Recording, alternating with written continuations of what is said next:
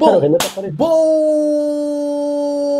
boa noite, meus queridos amigos do MBL News, MBL News, MBL News o melhor programa de notícias, não apenas da internet brasileira, mas do Brasil em si, tá? Estava antes deste programa assistindo Panos nos Is, estava muito tranquilo, me parece que a, a, agência de notícias bolsonarista ali do Augusto Nunes, o programa Panos nos Is, estava muito focada ali em passar o pano e minimizar, Jair tá muito tranquilão junto com eles, me parece que está tudo muito bem, eles estão comemorando, ou será que não, hein?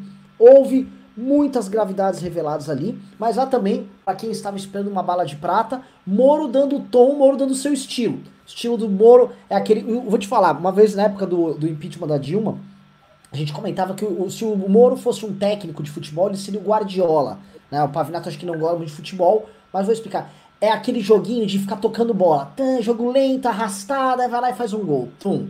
Entendeu? Ah, fica arrastado, ah, faz um gol. Então, é o jogo de passe, passe, passe, passe, passe, passe. O Moro joga lento. Joga lento, jogou lento durante toda a Operação Lava Jato. E o que nós estamos vendo aqui é o seguinte: ele faz a movimentação dele aqui, mas nós não podemos ler essa movimentação simplesmente no, de plano. De plano já tem muitas gravidades. Eu já vou, trouxemos o Rubinho Nunes aqui no programa para que ele possa explicar aqui, já com o que foi revelado hoje, o que a gente pode colocar como instrumento na ação que nós temos para barrar a nomeação no Rio de Janeiro, mas a gente fica, com base em tudo que foi dito ali, com uma questão que é a questão que está no título hoje. Por que o Rio de Janeiro? Por que diabos o presidente da República, Jair Bolsonaro, está tão interessado na superintendência da Polícia Federal do Rio de Janeiro, seu estado, cuja que também é sua base eleitoral, mas é o estado também onde há um inimigo político que ele teme muito, que é o Wilson Witzel, é o estado onde as milícias ligadas à família operam, é o estado onde há investigações em curso nas diversas instâncias, Ministério Público, é, polícia normal, envolvendo família Bolsonaro, envolvendo crimes correlatos ao universo da família Bolsonaro, novamente incluindo uh, milicianos aí no pacote. E o que nós temos aí é o presidente da República especialmente interessado e como o Moro demonstra, ao longo de mais de um ano, focado, devidamente focado, em uh, interferir ali, tá? Falamos muito, vimos muito falar de relatórios de inteligente, a gente vai explicar para vocês o que são esses relatórios inteligentes. Então, antes de começar, já quero começar dando o tom do que eu creio que vai ser o, xadrez dos próximos dias, tá? O Moro ap apontou os movimentos que, que terão que ser adotados, como, por exemplo, ouvir os demais ministros, ouvir outras pessoas, as pessoas apresentarem celulares, apresentarem as conversas ali. O Celso de Mello falou que isso tudo será aberto ao público, ou seja, Vamos ter a República do Vazamento aqui vazando geral e oficializada. Todo mundo vai ficar sabendo, o Brasil vai ficar escancarado para tudo e para todos, tanto para o bem quanto para o mal. E teremos aí sim a evolução do processo. O que nós teremos aqui neste programa? Estou com dois gênios, duas figuras que operam e trabalham há muito tempo. Amo os dois e os dois vão me ajudar com suas mentes jurídicas prodigiosas a entendemos esse xadrez. E você que está aí em casa também vai entender esse xadrez, tá? Onde essa delação, delação não, onde esse depoimento do Moro pode levar? O que os vídeos que ele falou que tem, gravações e prints, podem ajudar a materializar o que ele está tentando demonstrar? O que os demais agentes podem fazer? O que Bolsonaro quis dizer? Isto tudo saberemos hoje nesse MBL News. Por que o Rio de Janeiro? A começar com Rubens Nunes. Vamos já começar direto com a atuação e o que você achou ali do depoimento do ex-ministro Sérgio Moro. Fala, Renan, boa noite, boa noite, Pavinato, todo mundo está assistindo a gente. Bom, ontem eu distribuí uma ação popular na Justiça Federal de Brasília, tramita pela oitava vara, que visa nada mais nada menos do que anular a nomeação do senhor Rolando Alexandre no caso de diretor da Polícia Federal, certo? A ação nada mais é do que uma continuidade da outra ação que a gente tinha distribuído, que posteriormente já levou a, a barrar a nomeação do senhor Ramagem, que é do PDT, mas era mais ou menos o mesmo objeto. E aí a gente ingressou com a sanção porque o fato da, quebra da pessoalidade, uh, da quebra da impessoalidade pelo Bolsonaro, se manteve o mesmo. O Bolsonaro, na verdade, ele tentou burlar a decisão do Alexandre de Moraes, nomeando o senhor Rolando Alexandre, para manter a vantagem lista, para manter a interferência da Polícia Federal. Isso ficou evidente no primeiro ato que o Rolando Alexandre praticou. É, ao invés dele ir lá, por exemplo, mudar a, a, o comando da Polícia Federal em Minas, onde se investiga o Adélio, que era o que vinha dizendo a narrativa bolsonarista, tudo, tudo isso aconteceu na Polícia Federal por conta do Adélio, não. Ele foi justamente no estado do Rio de Janeiro para fazer uma alteração da superintendência no comando da Polícia Federal e colocar alguém da confiança do Jair Bolsonaro para comandar a Polícia Federal no estado. E aí, antes que o gado que deve estar acompanhando a gente comece a falar, não, mas ele deu uma promoção, ele deu uma promoção, não.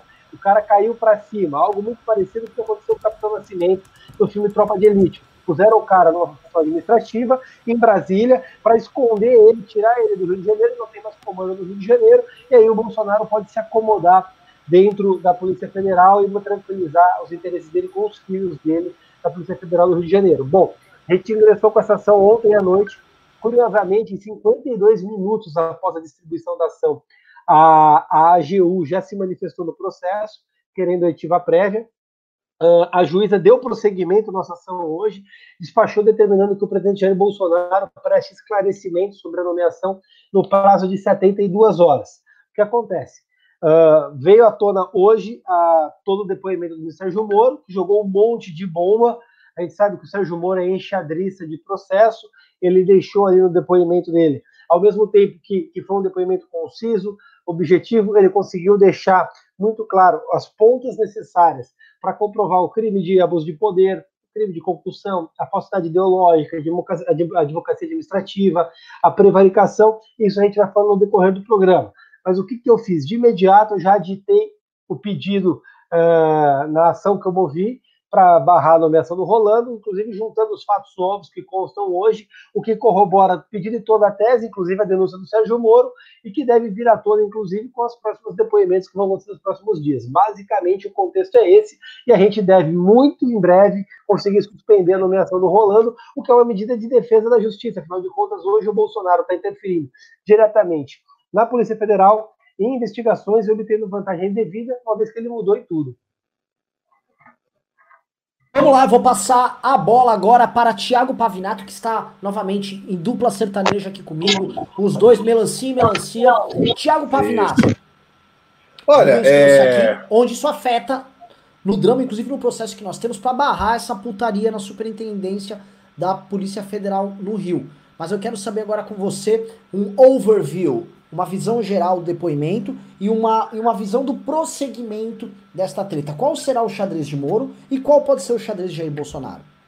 Olha, meu querido, estimado velho amigo, eu só posso dizer que quem assiste MBL News é um cara que sai na frente, sai na frente que o leitor da Folha, sai na frente do leitor do Estado de São Paulo, porque no dia, durante é, o, o, a saída bombástica do Sérgio Moro do Ministério da Justiça, nós fizemos o acompanhamento ao vivo né, e nós já cantamos a bola aqui dos crimes que o Bolsonaro cometeu. O que o Sérgio Moro disse ao STF nessa semana é, e que foi publicizado é, hoje, todos nós, é, nós lemos aqui com, com com afinco esse, de, esse depoimento, é, só revela que nós é, acertamos em todas as nossas previsões. Nós acertamos em concluir que ele cometeu crime de falsidade ideológica, seja porque eles falsificaram, falsificaram não, usaram indevidamente a assinatura eletrônica do Sérgio Moro, e o Sérgio Moro repetiu ali que ele não deu autorização a ninguém para usar a sua assinatura, e porque o documento também consta que a saída é, do Valeixo, do delegado Valeixo, se deu a pedido do próprio Valeixo. E o Sérgio Moro hoje ele é enfático ao dizer que o Valeixo não pediu para sair e que o Valeixo deve ser ouvido pelo Supremo Tribunal Federal para que confirme a sua versão de que ele não pediu para sair. Então a falsidade ideológica é uma matéria que já está comprovada é uma matéria que vai ter só discussão de direito, que o documento saiu no Diário Oficial na madrugada do dia 24. Então, ou seja, é um crime que já está lá materializado, comprovado, não tem o que esconder, não tem o que mudar. Tem uma, uma assinatura falsa e tem também uma informação falsa de que o Valeixo pediu para sair, não tendo para sair. É, bom, foi um depoimento que ele confirmou tudo aquilo que nós já dissemos, que ele cometeu concussão, ou seja, que ele se utilizou da sua posição de presidente da República para conseguir vantagens, se não para ele, para a família dele.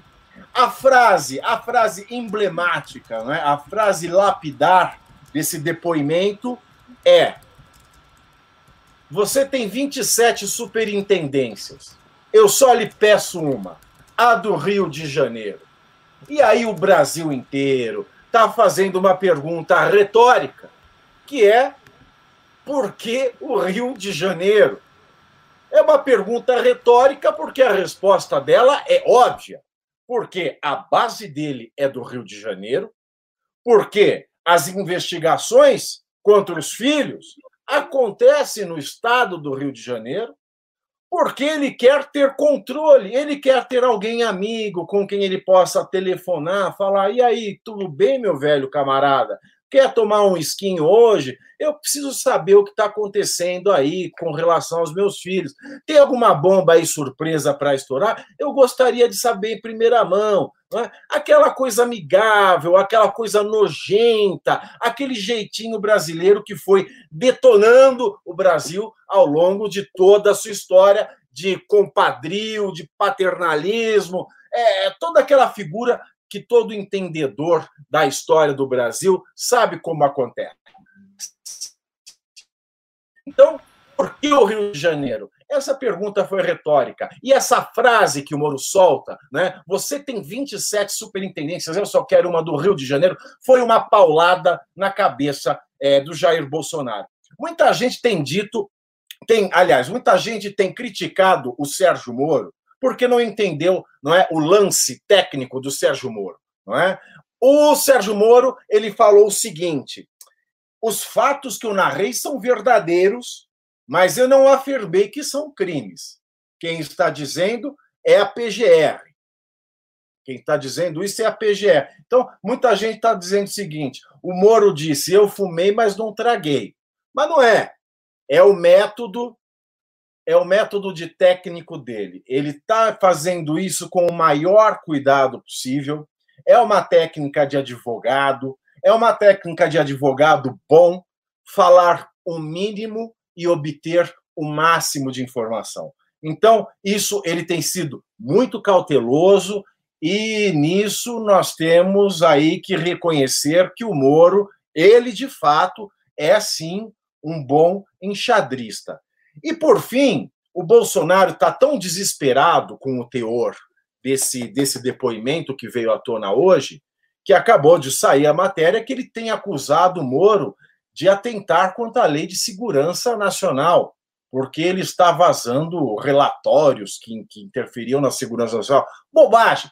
Se o Moro cometeu algum crime, e isso todos vocês vão de concordar comigo, se o Sérgio Moro cometeu algum crime, é um crime previsto no Código Penal, que é abandono de incapaz. Renan. Perfeito, Pave. É assim que eu vejo também, tá? É, começam os movimentos, ou seja, começa agora a dança. É quase como se fosse uma dança mortal. Sabe quando você tem duas cobras e uma quer engolir a outra e elas começam assim, se enrolar? Começou essa dança mortal entre as cobras, tá? Eu queria comentar aqui é, de um ponto que eu acho essencial para a gente é, prosseguir. Porque o Bolsonaro correu hoje de manhã, e ele correu agora também, novamente, para falar: Meus filhos não são investigados pela PF. Essa questão não interessa a PF, então não estou intervindo pelos meus filhos aí mas ele não, não, não disse o porquê do, de tamanho interesse na, na, na superintendência ali da PF no Rio de Janeiro. Se for ouvir o, os panos nos is, é porque ele é o presidente, o presidente tem o direito de escolher, o presidente pode escolher. É... Posso fazer uma pergunta para você, Renan? Você fala panos nos is, eu que eu não tenho acompanhado mesmo, porque eu prefiro ler as coisas, etc e tal. Mas a Thaís Oyama não deu uma melhorada no programa? O que, que você acha? A Thaís Oyama é do 3 em 1.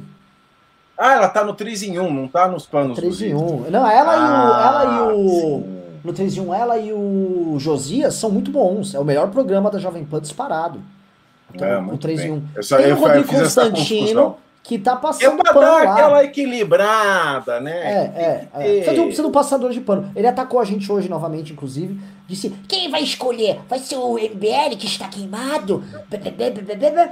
Não, faz o seguinte, ô, o Brasil 200 vai escolher. Que tal? Os empresários do Brasil 200. Não, boa? Vou falar com eles. Aí vocês talvez apoiem, hein? Hã? É... Eu não sei, eu escuto ele falando.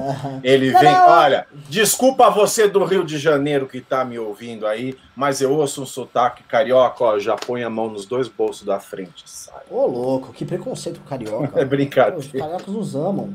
É o seguinte, eu vou, eu vou, eu vou, eu vou, eu vou comentar aqui um, um ponto que eu acho que é central. Esta questão dos relatórios de inteligência. Isso consta no depoimento do Moro Parece que o próprio general Heleno considerou um inconveniente esses pedidos e achava que não era possível, tá? Isso tem até uma matéria do antagonista, eu gostaria de ler aqui o que o antagonista disse, tá? Uh, cadê, cadê, cadê? Meu Deus, o antagonista tem um problema que esse aqui tem. Cadê, cadê? Vamos lá, vamos lá. Hum, hum, hum, hum, hum, hum, hum, hum, hum.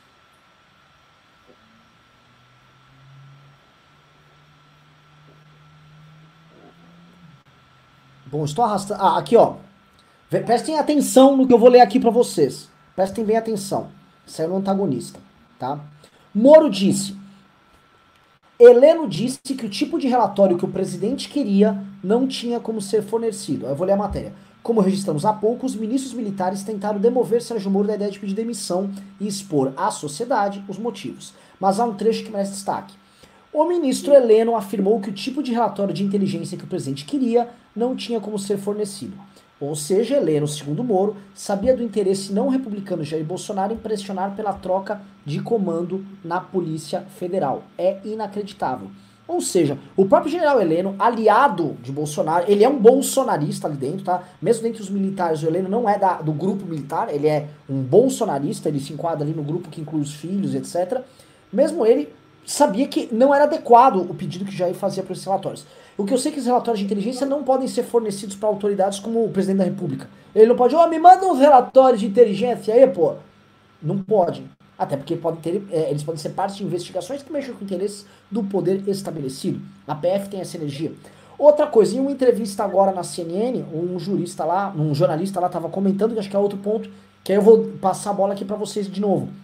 Que é, acho que é uma das coisas interessantes. Ele disse, olha só, o Bolsonaro, mesmo trocando a superintendência da PF, como o Ministério Público age junto da PF nessas investigações, se a PF começasse a fazer corpo mole ou abandonasse uma investigação, o Ministério Público poderia tocar a as, as, investigações e não haveria o que a PF faz pudesse fazer. Mas o que interessa ao presidente nisso é justamente estes relatórios de inteligência contidos em outras investigações conduzidas também pela PF que envolvem este universo que cerca Jair e sua família.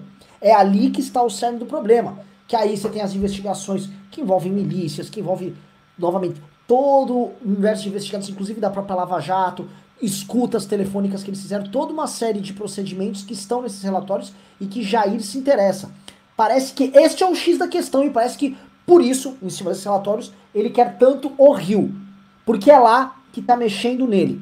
Senhor Rubens Nunes, queria devolver a bola aqui com você. Ouviu ou tá. É que eu vi que você tá arrumando o áudio aí. Ou passo pro Pave? Bom, tá, deixa eu aproveitar já. Eu vou aproveitar. Então, pa, pa, passa pro Pave. Vou aproveitar um pouquinho.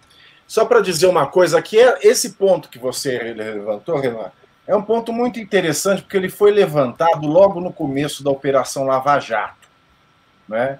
Porque o Brasil, o Ministério Público, ele não é um quarto poder mas é como se ele fosse algo alátere do poder judiciário. Então, ele é um poder, não é um poder. E a, o Ministério Público também não tem as funções muito bem definidas na legislação brasileira. Tanto é que a grande discussão durante a Lava Jato foi onde começa e onde termina as atribuições de Ministério Público Federal e Polícia Federal. Então, quando a gente vê um MPF lá no Rio de Janeiro investigando é, rachadinha, ou mesmo um, um, Ministério Público Estadual do Rio de Janeiro investigando a mesma coisa, a gente não sabe qual é o grau de, de, de envolvimento e de colaboração da polícia com o Ministério Público. Então, esse é um marco da legislação brasileira que a sua indefinição, é, a sua falta de clareza, ela traz sim algumas situações que nós não conseguimos é, é, desvencilhar no dia a dia. Então, o MPF e a Polícia Federal, às vezes, elas têm competências tão imbricadas e tão é, é, casadas, às vezes tão iguais, é, tão inseparáveis, tão é, é, indefinidas, que eles acabam fazendo ou a mesma coisa ou atuando em colaboração. Então, é muito fácil é, para uma Polícia Federal ter acesso a tudo o que o MP faz e vice-versa. O MP tem acesso a tudo que a PF faz. Tanto é que esse foi o X da questão quando o Supremo Tribunal Federal foi decidir a respeito do, do, da, do COAF oferecer diretamente para o Ministério Público ou para a Polícia Federal relatórios é, é, é, sem é, o pedido judicial, sem a quebra, sem o pedido oficial feito em juízo. Né? Então, essa, essa, essa mistura de, de, de Ministério Público Federal e Polícia Federal é um problema jurídico brasileiro. Então, é fácil você entender por que, que o Jair Bolsonaro ele quer ter algum amigo na Polícia Federal no Rio de Janeiro. E ele não entende que a Polícia Federal não é uma polícia da União, é uma polícia de Estado. Sendo uma polícia de Estado, não importa quem é o presidente. O presidente cuida dos assuntos da União. Ele não cuida dos assuntos de Estado. E a PF é uma polícia de Estado, não uma polícia da União. Jair Bolsonaro precisa, é, é, precisa aprender isso, precisa ter a sensibilidade disso. Qualquer interferência do presidente na Polícia Federal é, sim, de qualquer forma, um crime penal, um crime comum e um crime de responsabilidade. É, então, isso, é, bom, isso é central, o que você acabou de colocar aqui, Pavinato, porque, novamente, a gente volta pro, pro problema. Os bolsonaristas, nesse instante, eu fui, enquanto você estava falando, eu fui, fui pegar ali. Então, ah, acabou o Moro. Moro, eles levantaram a hashtag desmoronou. Porque Moro não, não estava embasado, são críticas vazias e tal. Só que, novamente, eles estão tentando nesse jogo de puxa com o Moro, achando que as pessoas estavam com altas expectativas, tentando diminuir uma coisa gravíssima que está sendo feita agora.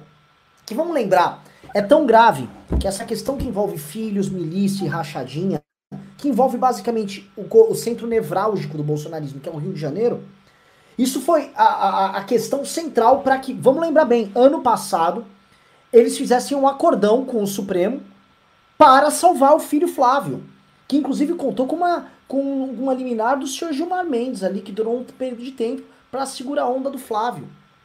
Desde então eles manobram. Toda essa questão é tão central para eles que o Jair Bolsonaro coloca do Aras na PGR ao André Mendonça na AGU, hoje ministro da, da Justiça, destrói a Operação Lava Jato, tira o COAF do Ministério da Justiça, joga o COAF lá pro Banco Central. Ele faz todo um malabarismo. Termina no fim do ano passado destruindo ali o pacote de crime do Moro. Tudo para construir ali o seu papel, o seu, a seu cumprir seu papel dentro de um acordo que ele fez, que é para salvar os filhos, é para salvar a filharada.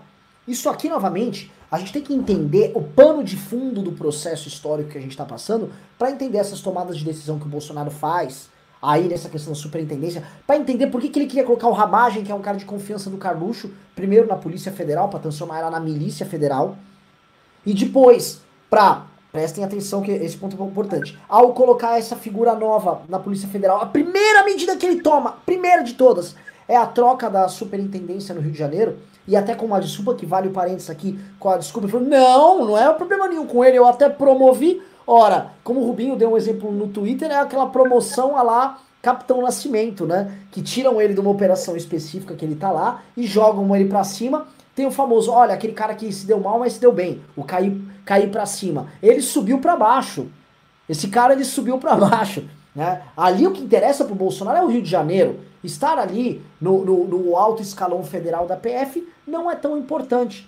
toda a questão, sim. Voltamos para tudo. Ano passado, o Jair Bolsonaro, o presidente eleito, destruiu o combate à corrupção no seu governo.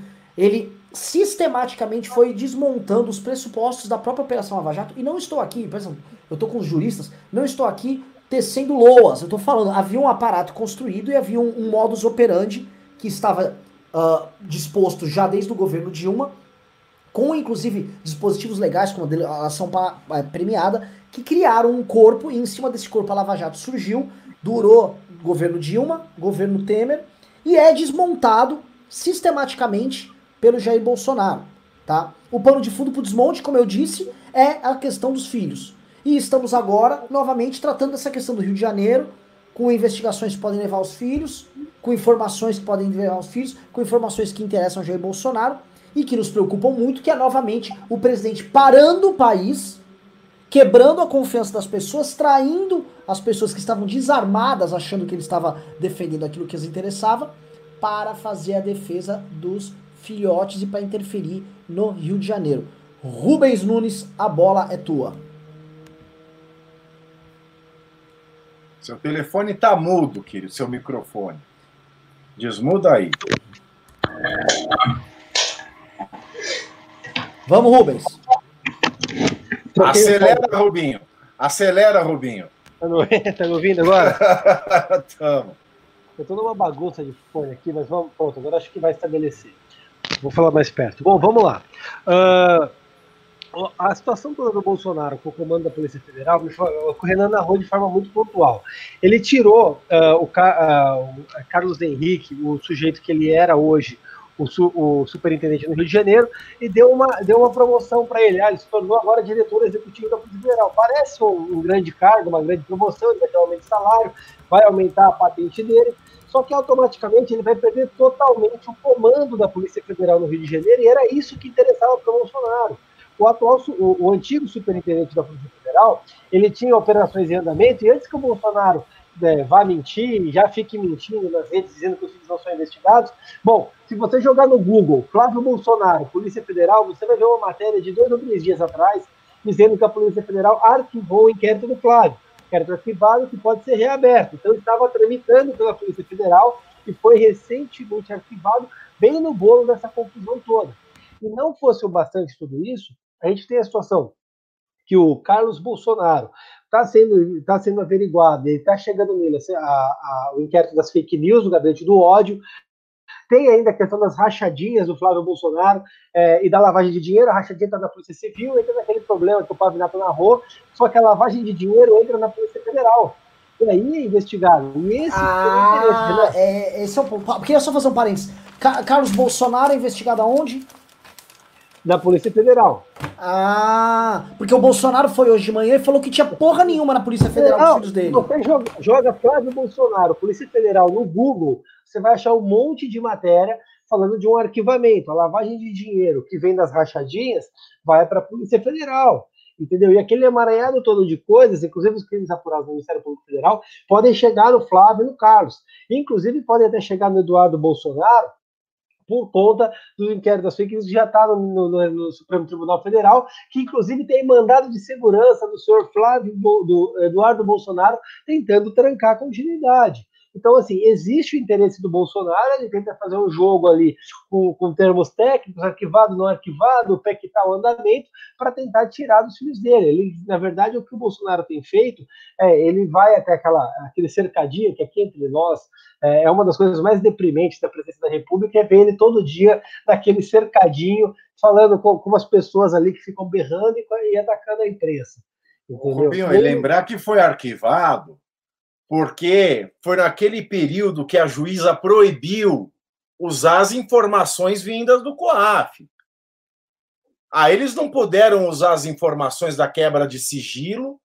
A Polícia Federal fez lá um arrazoado final, né? Ah, não tem nada que prove a racha, vou arquivar. Pá. Aí depois foi desfeita essa decisão. E pode-se usar a quebra do sigilo do, do, do, do dos filhotes. Ou seja, está na marca do gol para ser reaberto. Exatamente. O inquérito sendo reaberto volta a andar e o bumbumzinho do senhor Flávio Bolsonaro volta na janela, porque dali a qualquer, a qualquer momento vai tomar uma. Esse é o contexto todo. O Bolsonaro hoje ele não fala mais uh, ah, para a população brasileira, na verdade nunca falou. Ele não fala para a política para tentar acalmar os ânimos, apaziguar, ele não fala para a imprensa, ele se porta simplesmente como um, um sujeito translocado que fala, que alimenta uh, a própria militância com chavões e frases prontas, que é o que ele faz naquele cercadinho, para manter a, a, a militância dele ativa na internet e jogando as notícias falsas que ele propaga, que eles criam e as inverdades que eles, que eles que eles fazem. Se você assistir inteiro, como eu tive o desprazer de assistir hoje, uh, o depoimento dele lá naquele cercadinho na porta do palácio, depois da, da, do, vazamento, da, da, publicidade da delação do Moro, você vai ver que ele não, ele não ataca os fatos, ele não ataca, ele não se defende de nada que o Moro falou, ele não esclarece absolutamente nada, ele toma o cuidado de falar que ele não leu tudo, ele viu um pouquinho na CNN, e a partir dali o que ele faz? Ele começa a falar um monte de, de platitudes. Ele fala de Marielle, ele fala é, do filho dele que, que pegou metade do condomínio, ele vai lá e solta algum chavão, critica a imprensa.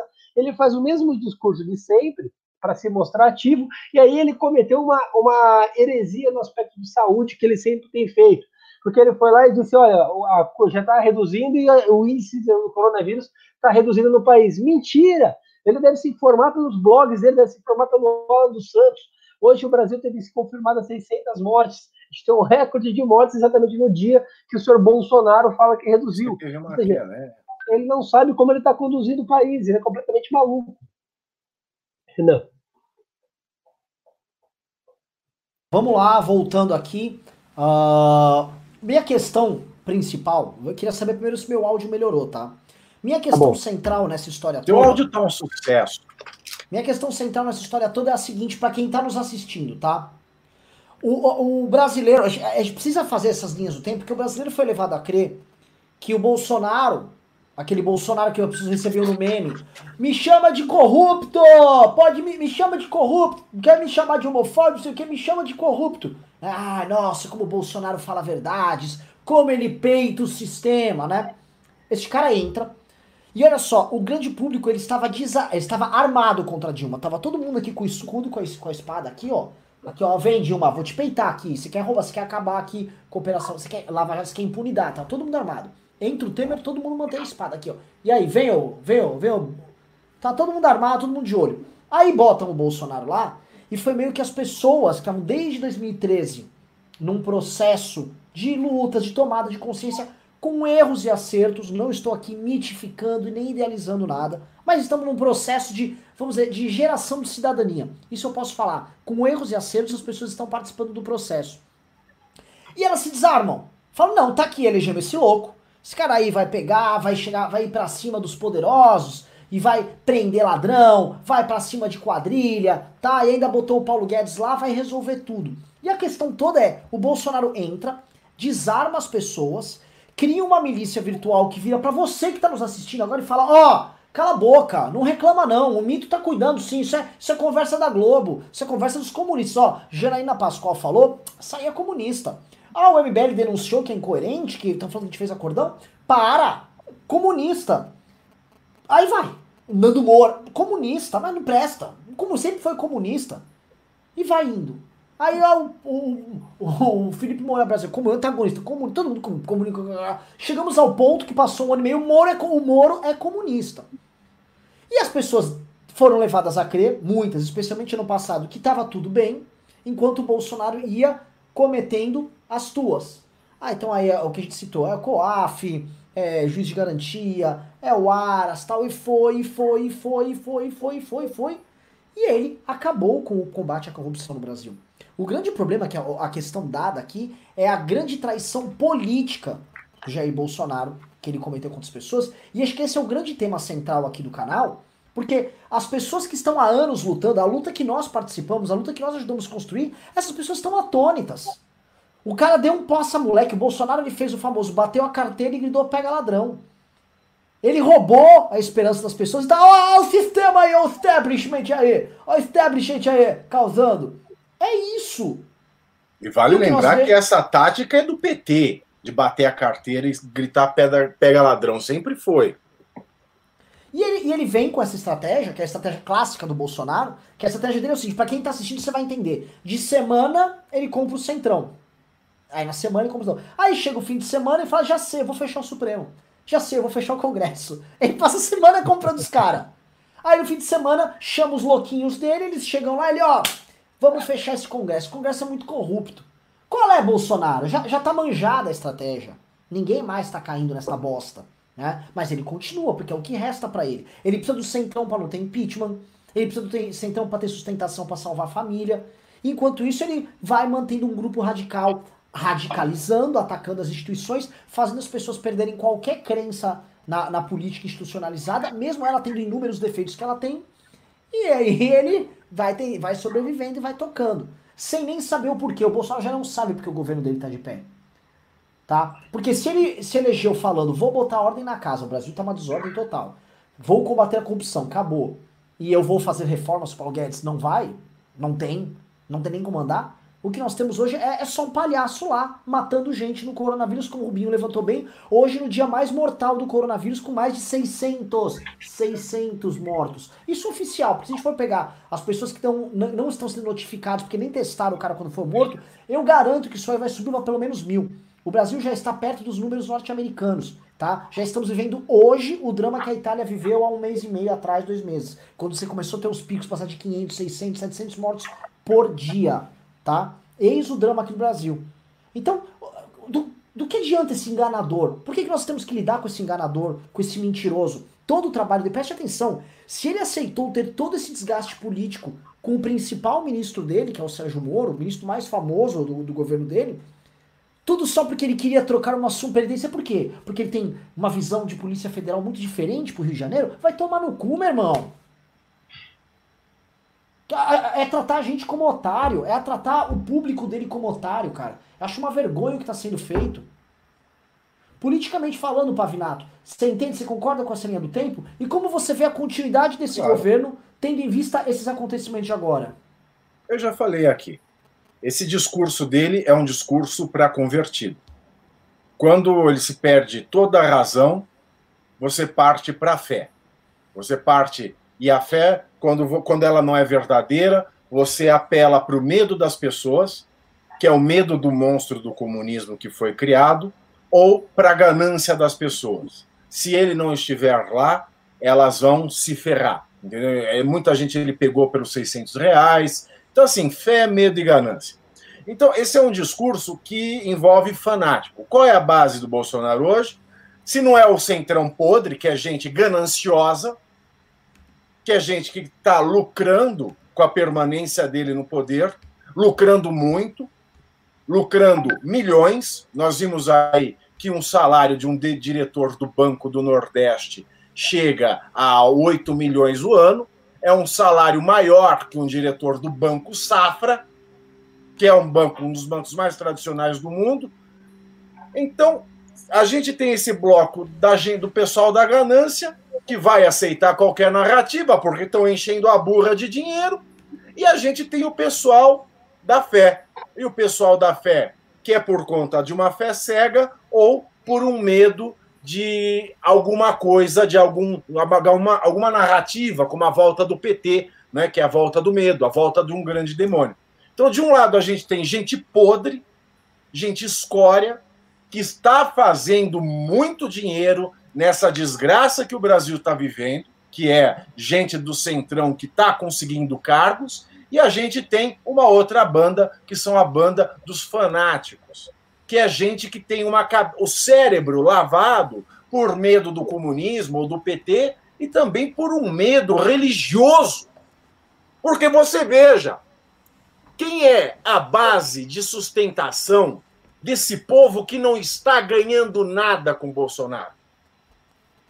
É o pessoal ligado a algumas igrejas neopentecostais.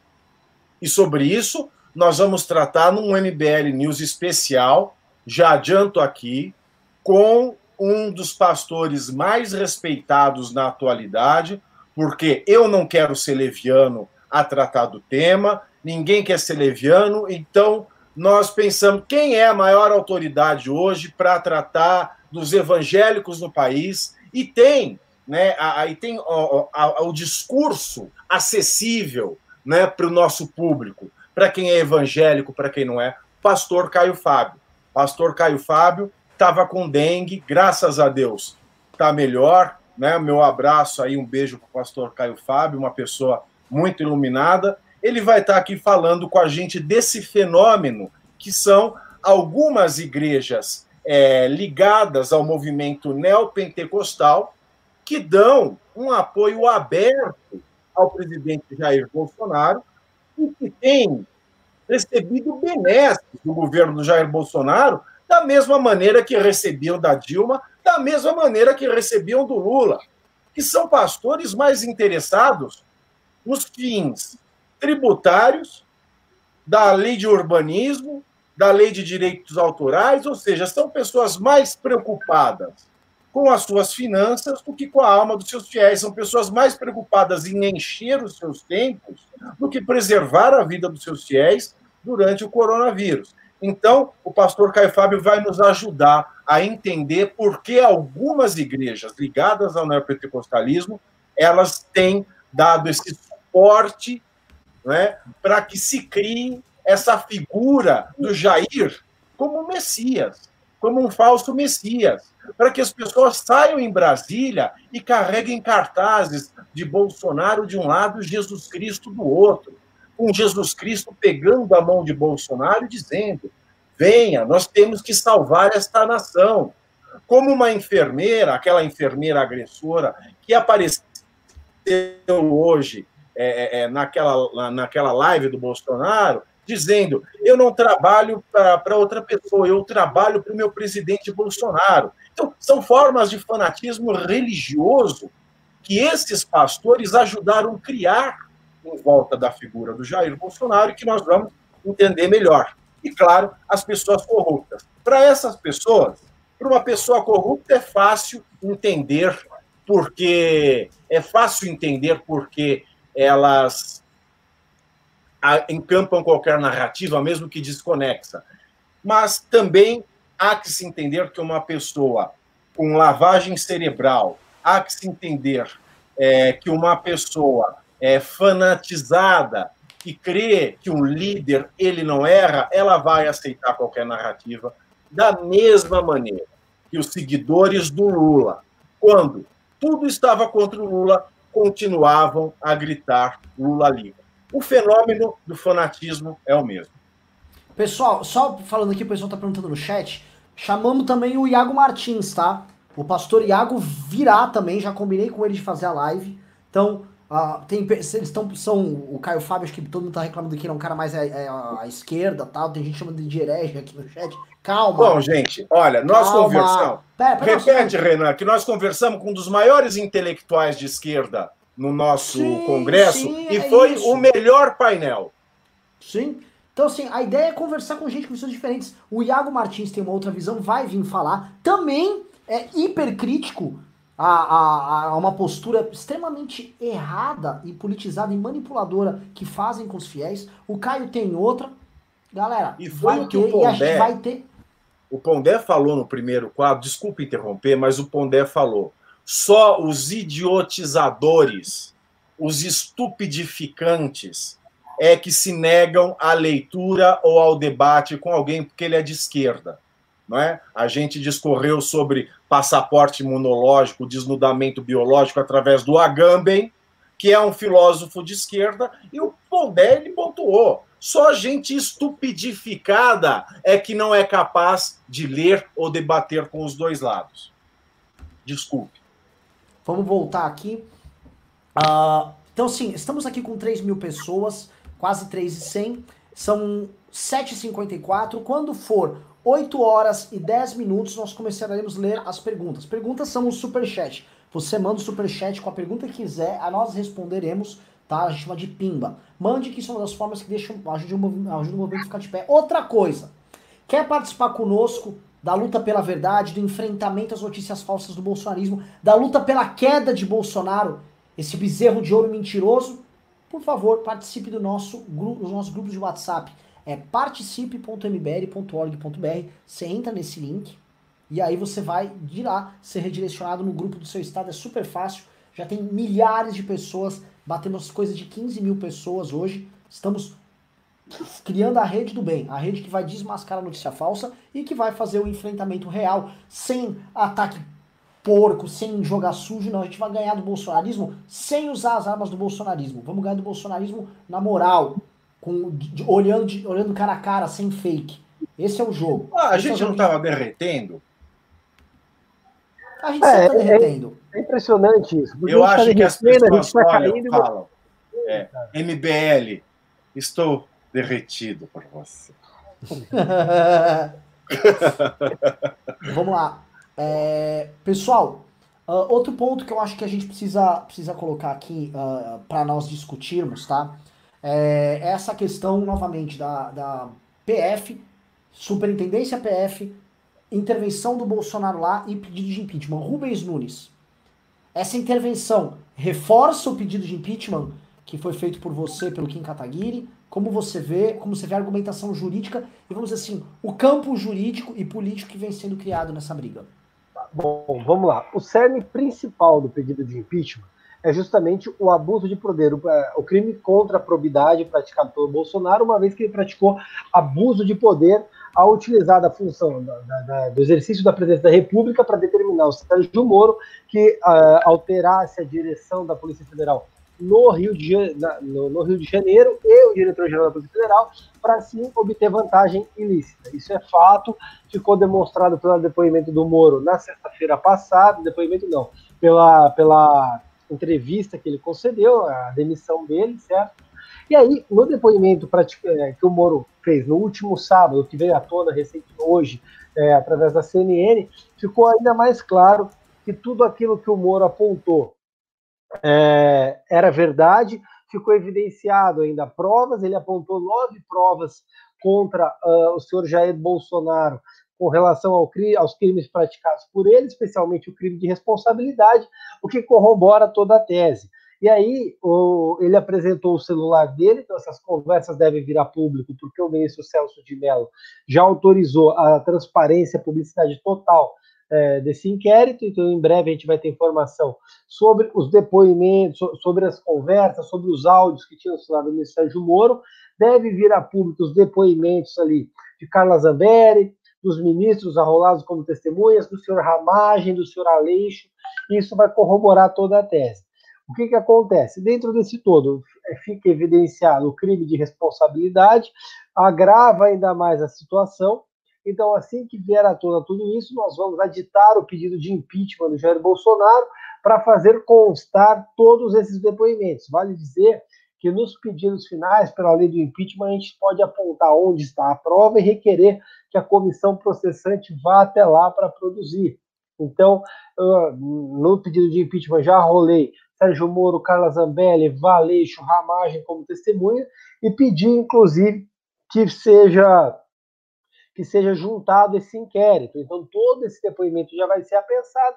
E, para adiantar, eu vou aditar o pedido que corrobora a tese. Então, por tudo que a gente viu hoje, até a, a, a possibilidade do impeachment do Jair Bolsonaro fica ainda mais próxima, porque Moro foi enxadrista, foi cirúrgico em trazer as provas que a gente precisava para demonstrar os crimes comuns praticados por Bolsonaro e também o crime de responsabilidade.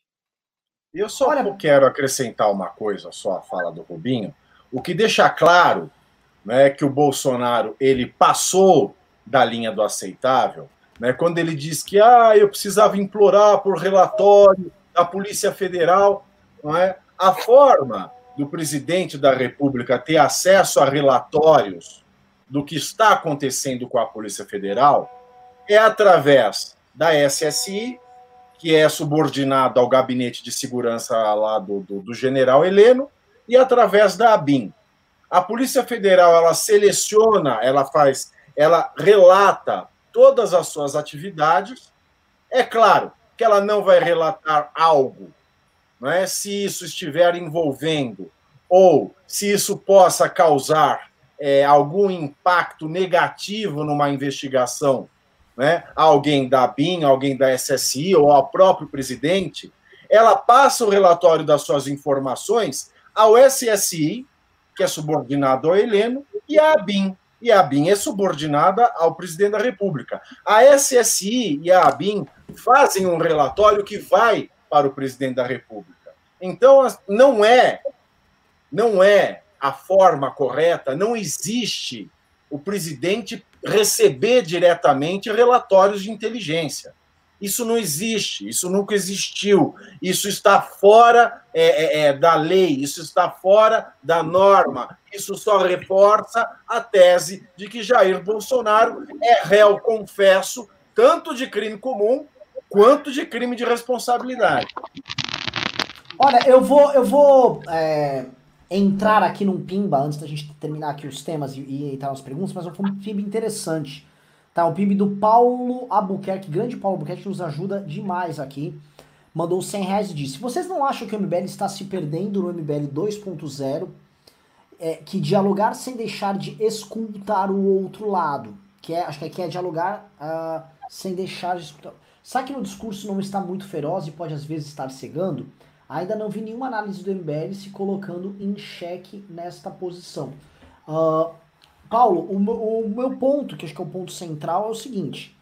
O MBL 2, o, quando a gente chama de MBL 2.0, para quem tá ouvindo sim, existe o MBL 1.0, 2.0, 3.0. É uma, é uma classificação que a gente faz. O 1.0 foi o MBL no impeachment, foi um MBL de aprendizado, um MBL ainda muito liberal nas suas convicções, uh, especialmente econômicas. Uh, e foi um MBL que tinha uma causa clara e bah, operou. Passou o impeachment, a gente entrou no que a gente chamou depois de MBL 2.0, que foi sem ter a grande causa, que foi a causa do impeachment, a gente ficou operando outras causas, ajudava a Lava Jato aqui, lutava por uma reforma ali, surgiu o Arthur tal, mas nós começamos a entrar num espetáculo e tratar o espetáculo como um fim em si mesmo, ou seja, brigar pela esquerda por brigar pela esquerda. E aí, especialmente em 2017, passamos muito do ponto, subi muito no tom, e isso também ajudou a criar o discurso imbecilizado, que hoje é o bolsonarismo que está aqui até agora. Então a gente tem muito culpa no cartório, 2018 também fomos nessa linha, a gente tem muita culpa no cartório por conta disso, tá? A ideia do MBL 3.0, que é o que a gente lançou no ano passado, é justamente um MBL disposto ao diálogo, disposto a conversar. Mas isso sempre, é, é, é, eu gosto de lembrar que é sem perder as convicções e sem perder o DNA de movimento político. Ou seja, nós somos um movimento político, nós somos um movimento também de embate, um movimento também de enfrentamento. O que ocorre? Né? Você está colocando, você quer jogar sem deixar de escutar o outro lado. O outro lado é, seria quem? O bolsonarismo, no caso? A gente escuta todo dia. Agora, nós ficamos no ano passado, a gente ouvia, apoiamos tudo que era bacana. Quando via uma reforma boa, apoiava. Quando via iniciativas boas, apoiamos. Ah, eu vou dar as duas maiores aqui, que foram, por exemplo, o pacote anticrime do Sérgio Moro, que nós apoiamos durante um ano todo. E a reforma da Previdência que apoiamos demais, mais do que os deputados deles. Fizemos caravana para Brasília, o Kim operou, trabalhou demais. Estamos defendendo essa causa há muito tempo. Agora, a gente nunca se furtou de bater nos pontos centrais onde eles erravam. E isso, se tornou, isso passou de qualquer limite esse ano. A atuação do Bolsonaro no coronavírus, as interferências dele agora, essa questão dessa briga com o Sérgio Moro, a postura dele de apoiar abertamente manifestações que pedem fechamento do Congresso, isto não dá, não dá para você transigir. Aí, assim, ele cruzou uma linha que não tem volta mais. E aí, politicamente falando, a gente não pode retroagir. Agora, é, no, no, nossa capacidade de diálogo, a não transformar isso numa espetacularização, um fim em si mesmo, estamos, ao meu ver, mantendo. Tá? É, e é importante que você continue fiscalizando para a gente não perder esse espírito, mas é uma coisa que a gente vai ter que andar nessa linha, nós sermos agressivos, militantes, por sermos um movimento político, mas não seremos estriônicos ou trataremos a briga como fim em si mesmo. Tá? Uh, fiz aqui essa observação. Vamos continuar aqui, acho que vale a pena uh, entrar em apenas mais uma abordagem aqui que eu acho central no nosso debate é perguntar para vocês aqui para Rubens e para Pave, tá? Estamos com 3 mil pessoas aqui e a galera quer saber o seguinte, pessoal. Tendo em vista aqui o que o Bolsonaro fala e o que o Moro fala. Houve uma movimentação no cenário, eu vou ler a movimentação, não sei se vocês souberam. Ó, bomba aqui para vocês, tá? Despacho do Celso de Mello. Celso de Mello determina que a PF colha em 20 dias depoimentos dos ministros militares. 2. Estão convocados generais Augusto Heleno Braga Neto e Eduardo Ramos, citados por Moro. 3. Se os ministros não comparecerem para depor, Celso Mello autorizou a condução coercitiva pela PF. E 4. Também a deputada Carla Zambelli deverá depor. Ou seja, ele volta a ser ao processo. tá falando até em condução coercitiva para depoimento de três ministros de Estado que são militares. Né? Ou seja, novamente, pelo que eu estou sentindo, né, eles, o Moro vai, sugere algo no seu depoimento, e o Celso de Mello ele vai lá e acelera justamente onde são onde eu creio eu que o caminho que está dado ele vai. É isto ou não é? O que, que vocês sentem? Antes da gente ir para as perguntas. Bom, Renan, eu vejo que o Sérgio Moro, como eu já disse aqui na live, ele foi enxadrista. Por quê? É, ele fez o depoimento, ele plantou a, as, a, as, as, granadas, as, as minas terrestres ali no depoimento, e ele deixou as bombas todas armadas. E aí, o que acontece? Ele veio a público dois dias depois, veio ao STF, falou: olha, quero que o meu depoimento seja colocado em, em aberto para que todos tenham acesso, para evitar mentiras. Então ele já cria o ambiente e cria novamente o ambiente onde a população se envolve na crise. Sérgio Moro, Bolsonaro e os ministros. Bom, a PGR veio ao STF e concordou com o pedido do ministro Sérgio Moro. É a PGR que anda muito alinhada com o ministro Sérgio Moro e com a, a, a condução dessa investigação que está indo a passos largos. E tem que ser mesmo, porque está colocando em risco o ambiente democrático, colocando em risco uma das instituições mais respeitadas do país, que é a Polícia Federal. Então isso tem que andar com uma certa celeridade. Bom, veio o Celso de Mello, o decano, e deu e, e, e quebrou o sigilo de tudo e tornou transparente a gente tem assunto aí para alguns dias. A gente tem eh, os depoimentos, inclusive coercitivos dos ministros de Estado. É uma coisa é, um tanto quanto incomum a gente ter ministros de Estado depondo em inquérito em andamento, inclusive o inquérito contra o presidente é uma coisa muito grave, é uma coisa muito severa. O Bolsonaro tenta minimizar a militância dele, os deputados tentam minimizar, mas não, para que seja autorizado o inquérito, uma investigação contra o presidente da República, tem que ter indício de autoria e materialidade delitiva muito grande, senão sequer chega a ser aberto esse inquérito. É um indício muito grande, pode levar ao pedido de impeachment via STF. No seu 86 da Constituição, a Câmara autoriza, o STF processa e julga. Então, esse todo coloca em xeque a condição do Bolsonaro, que vem tentando minimizar, mas está nervoso com a situação. Bolsonaro plantou a, as bombas ali, que vão ser implodidas dia após dia, no momento que as pessoas vão esmiuçando o seu depoimento, vão percebendo os crimes que ele deixou bem claro de forma muito sutil é, no depoimento do Moro, e agora com, a, com o depoimento, com a condução, muito provavelmente deve surgir novos fatos, talvez celulares venham a ser apreendidos, alguma coisa seja requerida. Por exemplo, a Carla Zambelli, quando ela presta depoimento, ela sempre fala mais do que deve, deixa sobrar ali alguma ponta que sobra nas costas do Bolsonaro. Foi assim na conversa com o Moro, foi assim quando ela foi na CNN, foi assim quando ela deu entrevista. Esse contexto todo, eu acredito que deve implodir o governo aos poucos, o Bolsonaro ele deve continuar dando declarações absurdas, absurdas, o, o emaranhado de crimes vai se desenvolvendo, assim como foi com a Operação Lava Jato. Sérgio Moro pegou um fio e tirou aquele calhamaço de corruptos do governo do PT, e eu tenho certeza que esse mesmo fio vai tirar tudo isso do governo Bolsonaro. É engraçado como o bolsonarista é burro. Ele quer dar risada em primeiro lugar, desconhece o dito popular. Né? Fica lá, desmoronou. Desmoronou. Não vou falar essa palavra. Sérgio Moro foi. Esse era o momento do depoimento do Sérgio Moro. O gado estúpido. Gado, é estúpido né? Ele não entendeu que é a hora do depoimento, não é a hora de apresentar a prova. Ele deu um depoimento que ele envolveu todo mundo chave. Envolveu o general Ramos, o Heleno, a Carla Zambelli, o Valeixo, o próprio presidente. Mas ele não apresentou o que ele tem dentro da manga dele, querido. Porque é o momento do depoimento, seus esdrúxulos. É o momento de ele falar. E todos vão dar o seu depoimento. Olha a beleza da coisa. Sem saber o que ele tem mais de print, sem saber se ele tem alguma gravação, sem saber se ele tem alguma outra prova material. Então, gado, você está rindo primeiro e você sabe que o dito popular diz que quem ri por último, ri melhor. Esse foi o momento do depoimento. Agora, bem falou Rubinho, vai a Carla Zambelli. A Carla Zambelli foi um presente de Deus para o Sérgio Moro, por exemplo. Porque tem gente aqui, de nós três, que acha mesmo que o Moro queria uma vaga no STF. Mas é, uma, é achar, é uma conjectura. Achar, a gente pode achar qualquer coisa. Né? Você pode achar isso certo, você pode achar isso errado, mas tem gente que acha que ele queria mesmo um cargo no STF. Aí o Moro chega naquele dia, como é que eu vou me desfazer? Porque ele tinha certeza que o Bolsonaro, no mesmo dia, ia chamar uma coletiva e falar: Este Judas me traiu porque eu não cedi ao pedido dele de um cargo do STF. Mas aí ele conta com a bênção de Carla Zambelli, a anta. Carla Zambelli, a estúpida. Carla Zambelli, dá para adjetivar essa mulher de tanto jeito, meu. Porra, como é...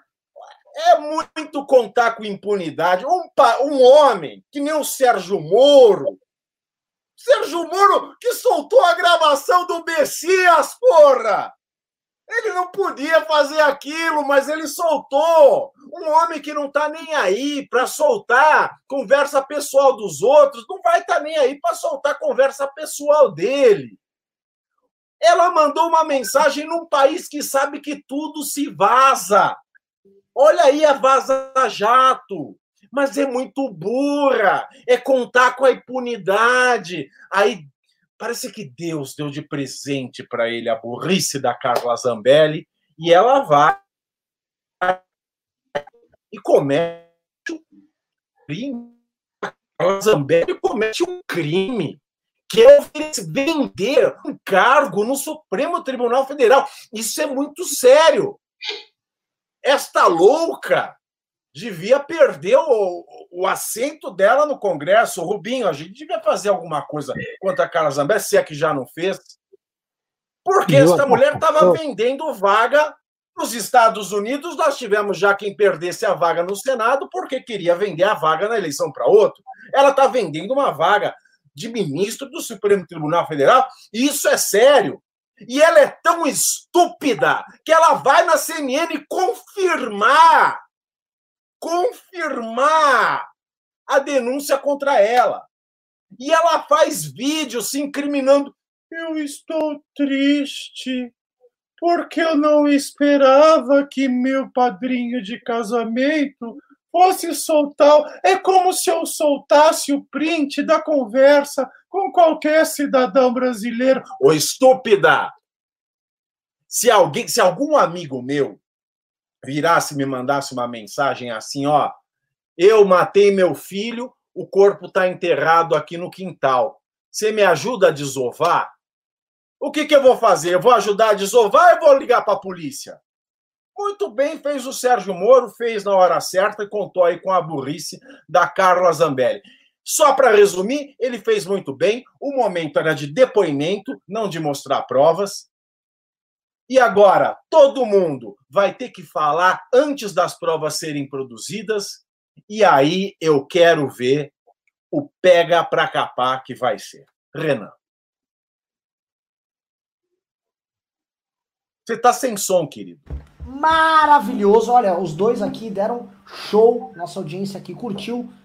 E acho que chegamos no momento dos pimbas. Acho que a gente encerrou bem. Porque é o seguinte, pessoal se a tônica deste momento, deste clima que nós estamos assistindo é chegou o momento das movimentações de xadrez e como o Pavinato agora colocou no final de forma uh, muito inteligente, o Moro tal qual, eu vou tentar falar qual animal faria isso, tal qual uma lula cheia de ventosas, ele se grudou no corpo de diversos outros agentes políticos, grudou e os envolveu.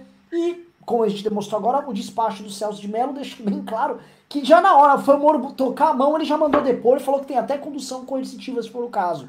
Não, Aliás, sabe mais um detalhe? Desculpa só interromper. Eu acho que o Celso de Mello está até acelerando isso, porque ele está com medo, sabe? Eu vou deixar minha cadeira para porcaria que esse Bolsonaro vai indicar. Não, quero tirar esse homem antes que ele manche a cadeira que eu honrei aqui faz 40 anos.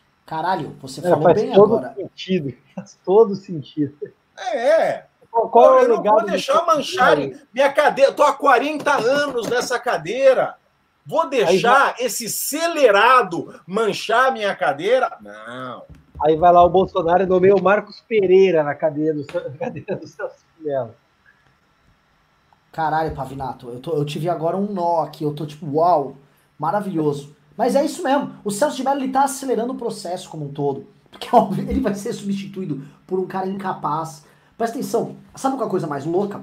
Vai ser um misto de nomeação vindo da bancada evangélica com um misto de nomeação vindo do, do, do Dias Toffoli que é um juiz que é um ministro do Supremo que nem tem as características, as qualidades necessárias para estar no posto onde ele está.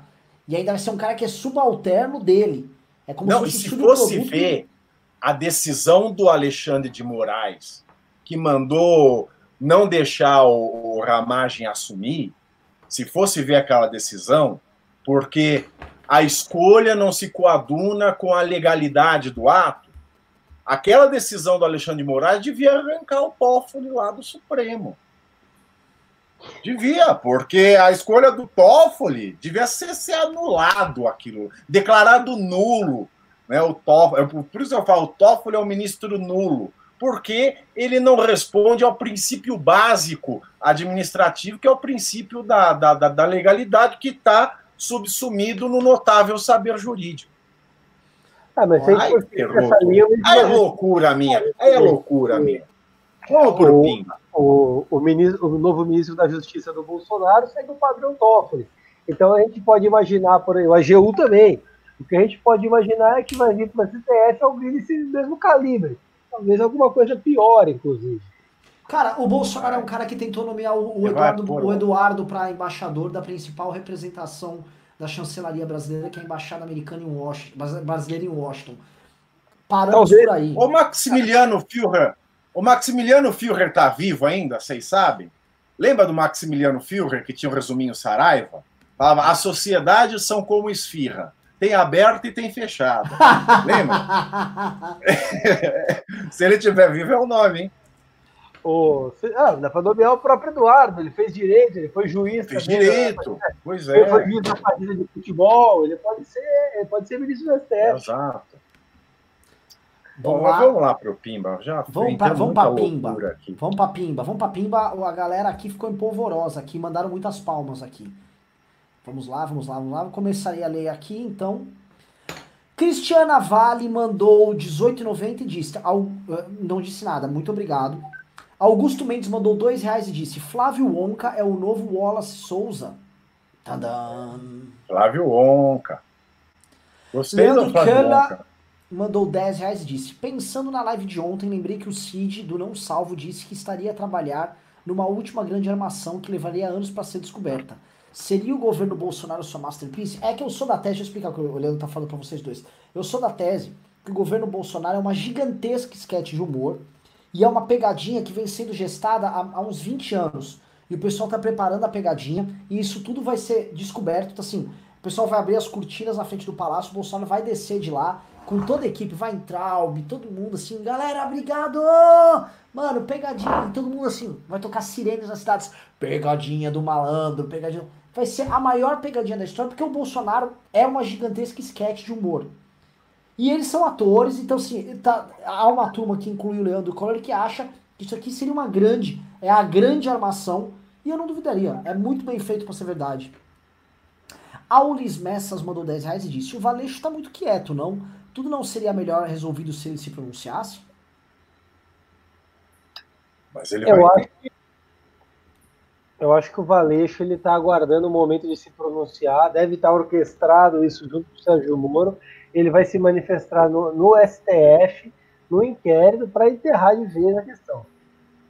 Porque se o Valeixo fala que ele não pediu para sair, a facilidade ideológica está consumada. Já está com o negócio da assinatura eletrônica no meu point of view. Mas se ele falar não pedir para sair, a falsidade ideológica já é pimba na gorduchinha e ripa na chulipa, alguma coisa desse tipo. E sobre a assinatura eletrônica, o Moro deixou bem claro que ele nunca autorizou ninguém a utilizar no lugar dele. Sempre foi ele que apostou a assinatura. Então, é evidente. Chalma Teixeira mandou dois reais e disse: rindo muito, abandono de incapaz, a melhor do dia.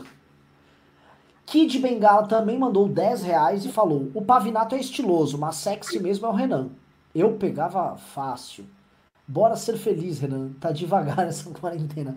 Olha, o cara ainda tá propondo coisas que eu não faço, ainda direto com o Kid Bengala, acho que seria extremamente traumático para mim. Kid. Olha, as é. coisas que você já mostrou desse seu celular para mim, olha, não duvido de nada. Meu Deus, Renan.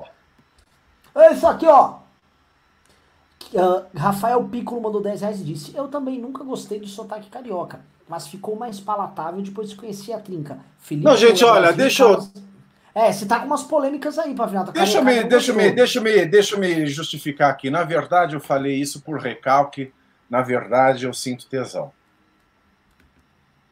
Ah, eu sei porque você vive em umas festas no Rio de Janeiro. É, é eu, eu sinto TV aquele. Porra, porra, mano, puta, me dá um tesão do caralho. O, o, o, ele falou da trica Felipe Moura Brasil, Carlos Andreasa e Alexandre Borges. Os três, posso falar, amigos nossos, grandes pessoas. E novamente, olha, três das figuras que mais ilustraram o rádio brasileiro nos últimos anos. Uh, Elton Nobre mandou dois reais e disse: Falem do Marcelo e Renato ontem de tarde no News. Não sei, não assisti. Falaram alguma besteira? Ah, não, não vi o programa. Como é que eu vou falar no, Marcelo? Eu vou falar do, do Renato. Eu lá tem envergadura moral para falar desses gigantes do MBL. Leandro Keller mandou 5 reais e disse: O cara suborna o carioca com uma promoção na nossa cara e faz aquela defesa que insulta a nossa inteligência. É. Ah. Foi isso que ele fez. Exatamente, Eduardo, Eduardo Jung mandou 37,90, muito obrigado, disse, seria muita loucura achar que a tentativa de assassinato do Bolsonaro pelo Adélio foi elaborada por um desafeto da milícia que possivelmente ele tenha e agora é usado por ele politicamente? Meio conspirador, não? Eu acho conspiratório, cara. Acho conspiratório. O que tem é o seguinte, eu vi na CNN até, também, até porque tá? a milícia resolveria de outro jeito, né? Não seria assim. Tem uma coisa aqui que a CNN colocou que não é exatamente ligado a isso, não tem nada a ver com a Adélio, mas tem a ver com outro ponto, que é, uh, é questões de investigações da PF que chegam no Rony Lessa, que é o vizinho do Bolsonaro envolvido no assassinato da Marielle, e que também tem aquela questão de desvio de armas e tal, de contrabando de armas, que é uma história meio complicada, tá? Porque as relações do Rony Lessa com a família Bolsonaro são muito próximas para ser verdade. De acordo com Jair Bolsonaro, isso não passa apenas de seu filho, o comelão, o, o, o metelão do condomínio tirando onda ali. Atenas Radical mandou 10 reais de se o Jair Bolsonaro interferir na PF, mudar os rumos das investigações dos filhos, como se reverte essa interferência ainda que com impeachment? Uh, co bom, como se reverte os rumos da interferência? Hum. Cara, uma vez que ele seja afastado, por exemplo, por impeachment, é, vindo outro presidente, obviamente pode haver alterações da Polícia Federal e algum inquérito pode ser desarquivado, a investigação pode ser reaberta, estando dentro do prazo prescricional que vai estar, ele pode ser investigado, processado e punido. Talvez seja só uma forma de protelar o inevitável. Afinal de contas, Bolsonaro não fica é, mais dois anos na presidência da República, quanto mais oito anos. Então, muito provavelmente, a hora que ele sair, a Polícia Federal vai voltar a ter o curso dela. A gente não pode é deixar que eles fiquem ali é, escondendo prova, escondendo inquérito, travando, ocultando, tendo informação privilegiada para poder se beneficiar da polícia. Isso me lembra muito uh, o Pablo Escobar, que tinha pessoas dentro da polícia e fornecia para eles informações do que aconteceria, e aí eles podiam organizar toda aquela quadrilha, todo aquele bando que eles tinham para ocultar prova, ocultar corpo, saber onde ia ter uma investigação, tirar a droga de lá, mutatis mutandis, é a mesma coisa. Perfeito, vamos aqui para o próximo. Pimba. Uh, ele falou também, Renan GPRSP4 tem um vídeo meu tocando berrante presente para você. Ó, oh, que bom! Grumpy Cat Gamer mandou 5 e disse: A acusação feita pelo Bolsonaro naquele discurso desconexo que o Moro exigiu uma vaga no STF para exonerar o DGF também será apurado nesse inquérito? Uai, como, é, se ele puder provar, se o Bolsonaro for dar depoimento de que o Moro pediu a vaga, ele vai ter que provar isso. Agora, o Moro já provou que ele não estava à venda. Não é? Agora, essa prova do Bolsonaro tá junto com o enterro de anão, cabeça de bacalhau, a prova da fraude da eleição, o exame dele da, da do, do, corona e a gravação da reunião com os ministros. Tá tudo no mesmo pacote. Jonathan Libras mandou dois reais e disse: O que esperar do Bolsonaro essa semana? Vixe, presta atenção, o que você pode esperar do Bolsonaro? Eu vou falar. Ele faz, a gente nem tá comentando, porque são as técnicas de false flag, como um grande amigo meu lembrou. Hoje de manhã, ou quer dizer, na madrugada agora, ele renomeou o Dante Moltavani, o da Terra é Plana, o do Rock é Coisa de Satã e tal, para Funarte, numa clara tentativa de humilhar publicamente a Regina Duarte. para fazer ela sair logo. Aí Regina Duarte é mais uma notícia política, um buzz, que não afeta os processos e os problemas do Bolsonaro, mas que faz com que isso, vamos dizer assim, dê um pico de audiência que suma um pouco a questão Sérgio Moro. Então o Bolsonaro vai fazendo essas trapalhadas, essas renomeações, que tem, que tem método, como diria o Andreasa, que tem tática. É a famosa, é o famoso diversionismo ou false flag. Ele vai lá, dá uma confundida, as pessoas falam, ah, o Dante Montavani voltou, é um retardado e tal. É, é tudo isso, mas é, tem um método. Às vezes é melhor deixar quieto. Que, aliás, assim, prefiro o Bolsonaro colocando as pessoas que são parecidas com ele do que enganando as pessoas colocando gente técnica para usar e jogar fora. Márcio Araújo mandou dois reais, muito obrigado. Paulo Albuquerque mandou 100 reais, li esse pimba, muito obrigado. Leandro Keller mandou 5 reais e falou: Mas e o Lula? Se o bolsonarista envergonhado é contra impeachment porque senão o PT volta, por que o Lula é contra o impeachment também? Gente, o PT quer que o Bolsonaro fique, tá? O PT tá só assim, só miudinho. Vocês conhecem o PT? O PT foi o partido que pediu impeachment de todos os presidentes da República. O PT pediu impeachment de todo mundo. Você saía na rua, tinha um petista pedindo impeachment. Sempre. Sempre. O PT agora Tá, ah, é isso aí. Não, impeachment do Bolsonaro, tá? A gente vai falando. Pessoal, ó, tô indo embora. Falou, beijo. É isso que o PT faz. O PT, ele tá adorando o governo Bolsonaro. Manter o Bolsonaro, aí que o PT volta. Francisco Moro mandou 5 reais e disse: Vocês já viram o depoimento do Moro? Pretendem analisá-lo? Bom, fizemos já, isso programa inteiro. Isso.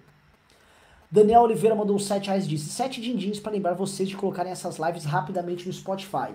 Sempre chego atrasado. Manda um salve pra galera do MBL de Macapá, Amapá. Um grande abraço pra galera do MBL de Macapá. Fred que tá aqui. Como faz pra. Em quanto tempo essa live vai estar no Spotify, Fred?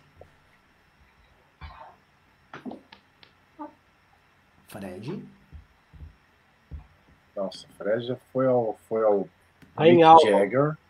É, então vamos lá. Marcos é. Carnaúba mandou 18,90. Ele tá, ele tá, ele está orando pra já. É. Marcos Carnaúba mandou 18,90 e disse: Existe alguma possibilidade de tirar Bolsonaro sem passar por impeachment? Sim, existe o afastamento por conta da, da, da, de uma denúncia que seria oferecida pela PGR, vai para a Câmara e depois é julgado pelo Senado, certo? Me corrija. Eu acho que isso acontece. Acho que é isso que vai rolar. Falaram que, é, falaram que isso aí era mais devagar que o impeachment, dependendo. Não sei se foi até você que falou. Alguém me falou: olha, eventualmente isso aí é mais devagar. Só que da forma como o Celso de Mello está acelerando, é. Tá muito rápido. É Depende da condução do inquérito, Renan, porque se o inquérito tramitar rápido e oferecerem denúncia, a, a Câmara tem que votar. Deu dois terços, recebeu a denúncia, vai para o STF, a STF julga. É mais rápido que o impeachment. E o STF julgou, já é trânsito em julgado. Uh! É verdade. É verdade. É, Léo Santos, ponto 10 reais, disse: Quais as chances de a investigação não darem nada? Não acham o depoimento fraco perto do que prometeram? Reinaldo disse que o depoimento complicou mais o Moro que Bolsonaro. Concordam? Olha, be belo pimba, hein? Gosto desse pimba. É um pimba que, apesar de ser um pimba de 10 reais, vale uma análise de ambos. Bom, eu acho que o Reinaldo está completamente equivocado. Talvez ele tenha visto um outro depoimento. Porque o depoimento do Sérgio Moro, na minha leitura, foi cirúrgico.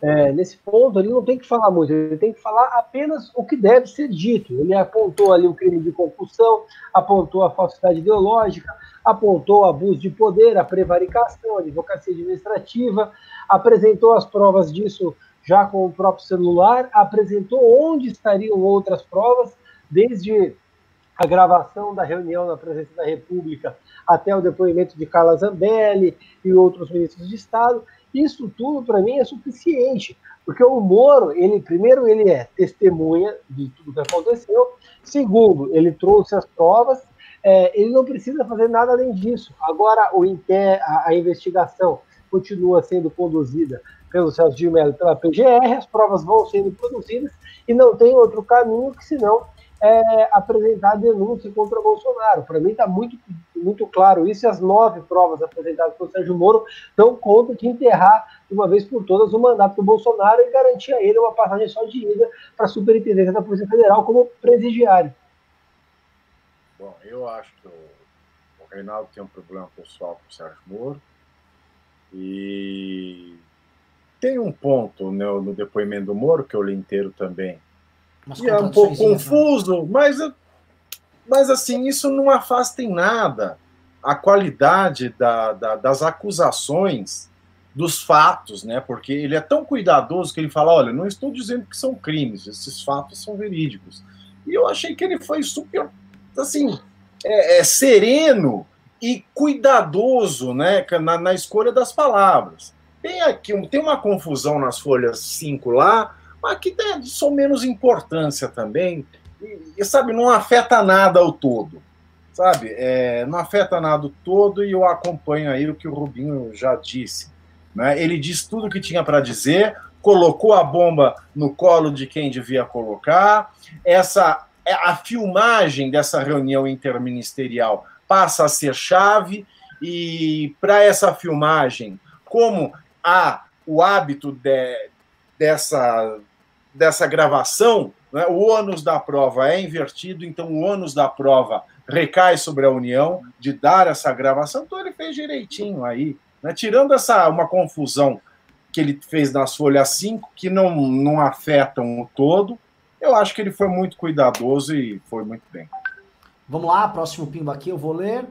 Uh, Juliano Lerrer mandou: Como vocês têm visto o antagonista? Eles parecem ter a postura mais isenta e sem rodeios para opinar politicamente. Seria o melhor jornalismo que temos? Olha, eu gosto da linha editorial do antagonista. Acho que eles vêm. Acho que o antagonista, assim. O, o, o Diogo Mainardi, fundador dele, sempre foi um polemista. E ele sempre foi assim: se há governo, sou contra. Que eu acho que é uma função essencial do jornalismo. Jornalismo a favor não é jornalismo, é marketing. Então, é, é assim: o, o, o antagonista é um antagonista, é o que o nome do jornal diz. Tem um governo, eles estão e é isso que você tem que fazer. Você tem que ter alguém que fiscalize o governo, o papel da imprensa é esse, eles estão fazendo esse papel, tá? É, tem uma estrutura enxuta, gosto muito do trabalho do Cláudio Dantas. Acho que é um cara que vem fazendo um trabalho bom demais, e eu acho que, assim como o MBL, enquanto movimento político na sociedade civil, tem no bolsonarismo seu teste de fogo e passou o seu teste de fogo ao performar bem como um movimento que tem posição e não se amarra num governo de direita, porque também é do campo, do campo da direita, o antagonista também passou pelo seu teste agora. E são pessoas que estão passando pela arrebentação e serão premiados com a sociedade civil com a confiança. Porque falou, olha, eu entendi, esses caras eles não estão se amarrando com ninguém no processo, eles estão cumprindo o seu papel histórico. Outras lideranças também estão fazendo, tá? Não, são, não é só, é, vamos dizer assim, prerrogativa desses dois.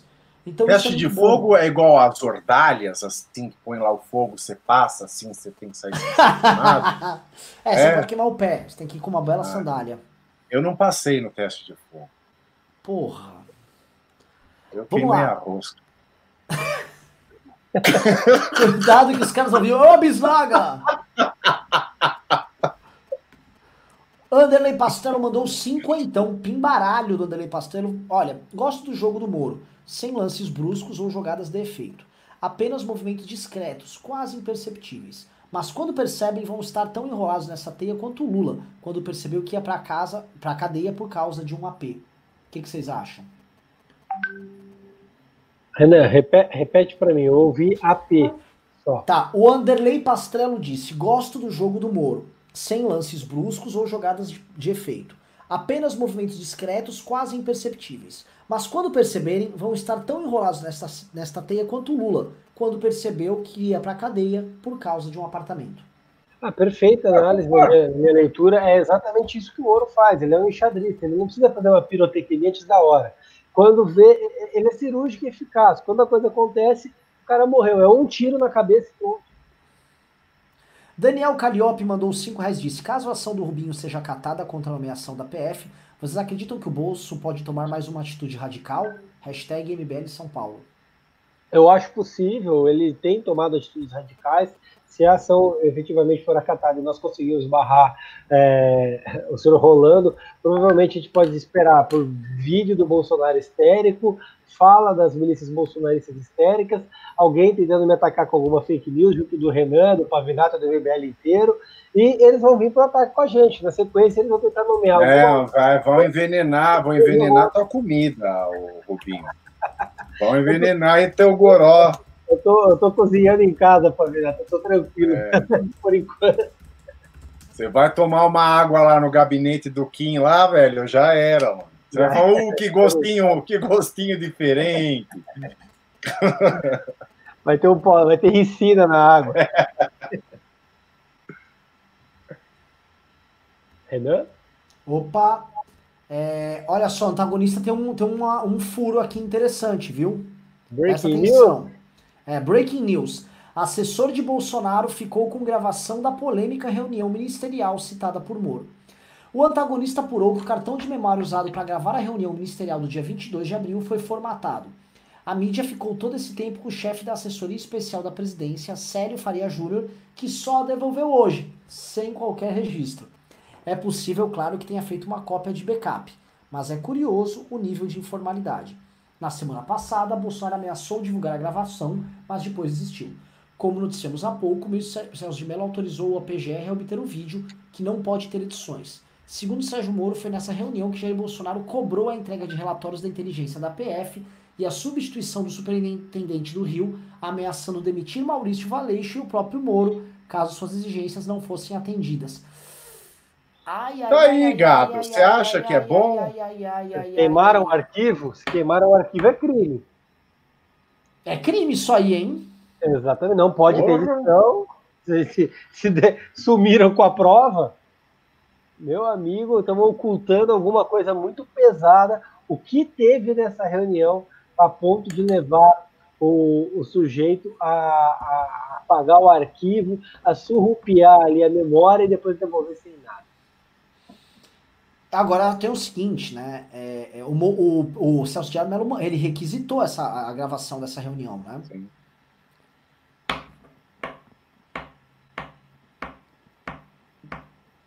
É literal queima de arquivo, né? Literal queima de arquivo. Vai dar merda. Por favor, quais são as implicações disso? Queima de arquivo. Obstrução de caso justiça. arquivo era arquivo, obstrução de justiça, claro. Tá muito estranha essa história, hein?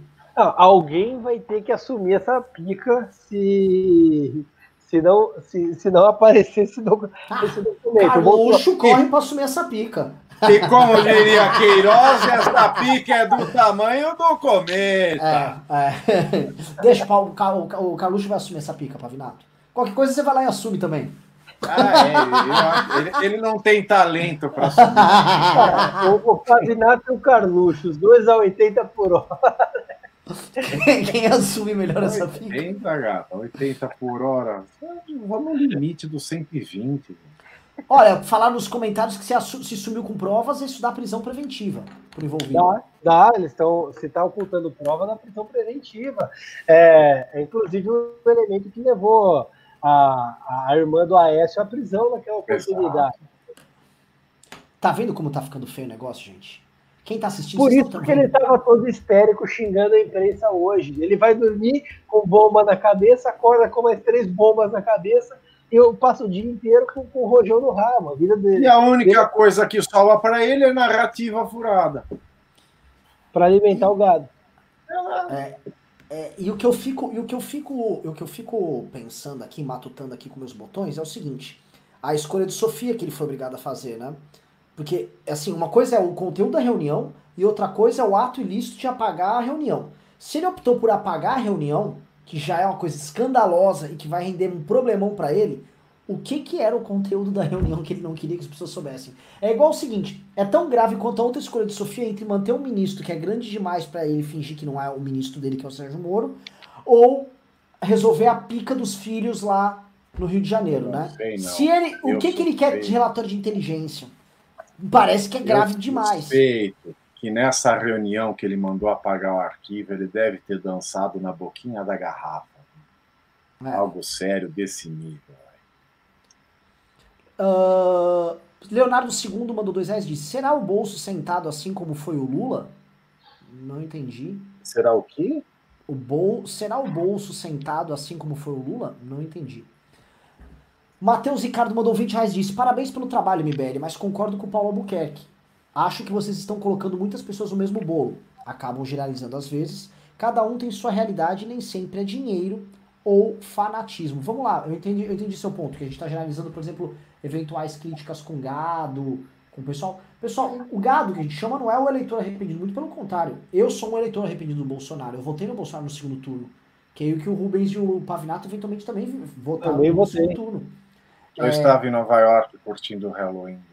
Então, então assim, o Pavinato estava chique fora do Brasil. Mas o fato é, o eleitor do Bolsonaro não é gado, são, não é 57. Aliás, o Bolsonaro que quer fazer crer para todo mundo que as pessoas que votaram nele todas concordam com sua maluquice. Não é assim que a coisa que a banda toca. E o que a gente chama de gado é um tipo de militante político que é cego pro que está acontecendo ao redor e que age de forma agressiva o, o tempo todo Olha, em redes sociais. Essa Esse crítica é que ele fez, que ele falou, ele nem falou do gado, ele falou de, de, de, de falasse de, de fazer uma ramificação de gente desonesta e gente fanática, né? Foi, foi aquela fala que eu falei antes. Ah, meu querido, assim, eu vou, eu vou me defender. Pega o pronunciamento dele de, de sexta-feira, dia 24 de abril. Ele começa a falar do motor da piscina olímpica, do filho dele passando a piroca em todo mundo no condomínio, fala da Marielle, fala do Adélio, fala tudo, não tem nada, não tem nexo, é um discurso catado do lixo, totalmente catado do lixo, sem pé nem cabeça. Aí tem gente que aplaude. Quem é que aplaude? Quem está ganhando com isso vai aplaudir. E para aplaudir louco sambando, querido, só pode estar tá louco do mesmo jeito. Porque não tem, não tem dentro do recorte da sanidade, não tem espaço para aplauso, para um discurso desconexo daquele. Só se foi, só se forem os artistas adeptos do dadaísmo. Lembra o dadaísmo, né? É a receita de um poema dadaísta. Pegue uma página do jornal, recorte as palavras, coloque num saco, mexa tudo e forme o poema. Né? Ou isso é uma expressão do dadaísmo, eu acho muito difícil e tenha sido, mas esse discurso catado do lixo, quem aplaudiu só pode estar tá ganhando muito com isso, ou de fato tem algum distúrbio, tem vê nele algum messias, tem algum filtro no, no, no, seu, na sua visão de mundo que o fez aplaudir aquilo. Porque aplaudir aquela merda, sinceramente, não dá. É coisa de maluco, é bater palma para doido sambar. Maravilhoso. Vamos para o próximo Pimba. Uh, Chalma Teixeira mandou 60 reais. Porra, obrigado, Chalma. Disse: Vocês acham que o Bozo vai ter coragem de cumprir as ameaças feitas no último comício dele?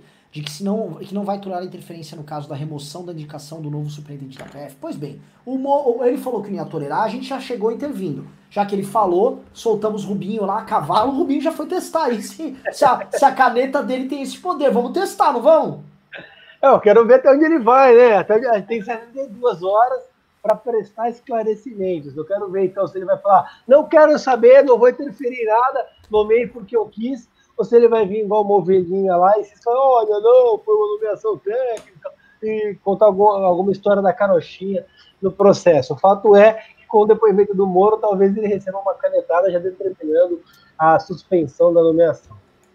Saulo Manriques mandou 37,90 e disse: Leiam a minha mensagem que está fora do superchat. Eu não vi. Tá? Alguém precisa mandar a mensagem dele aqui, eu leio. Tá?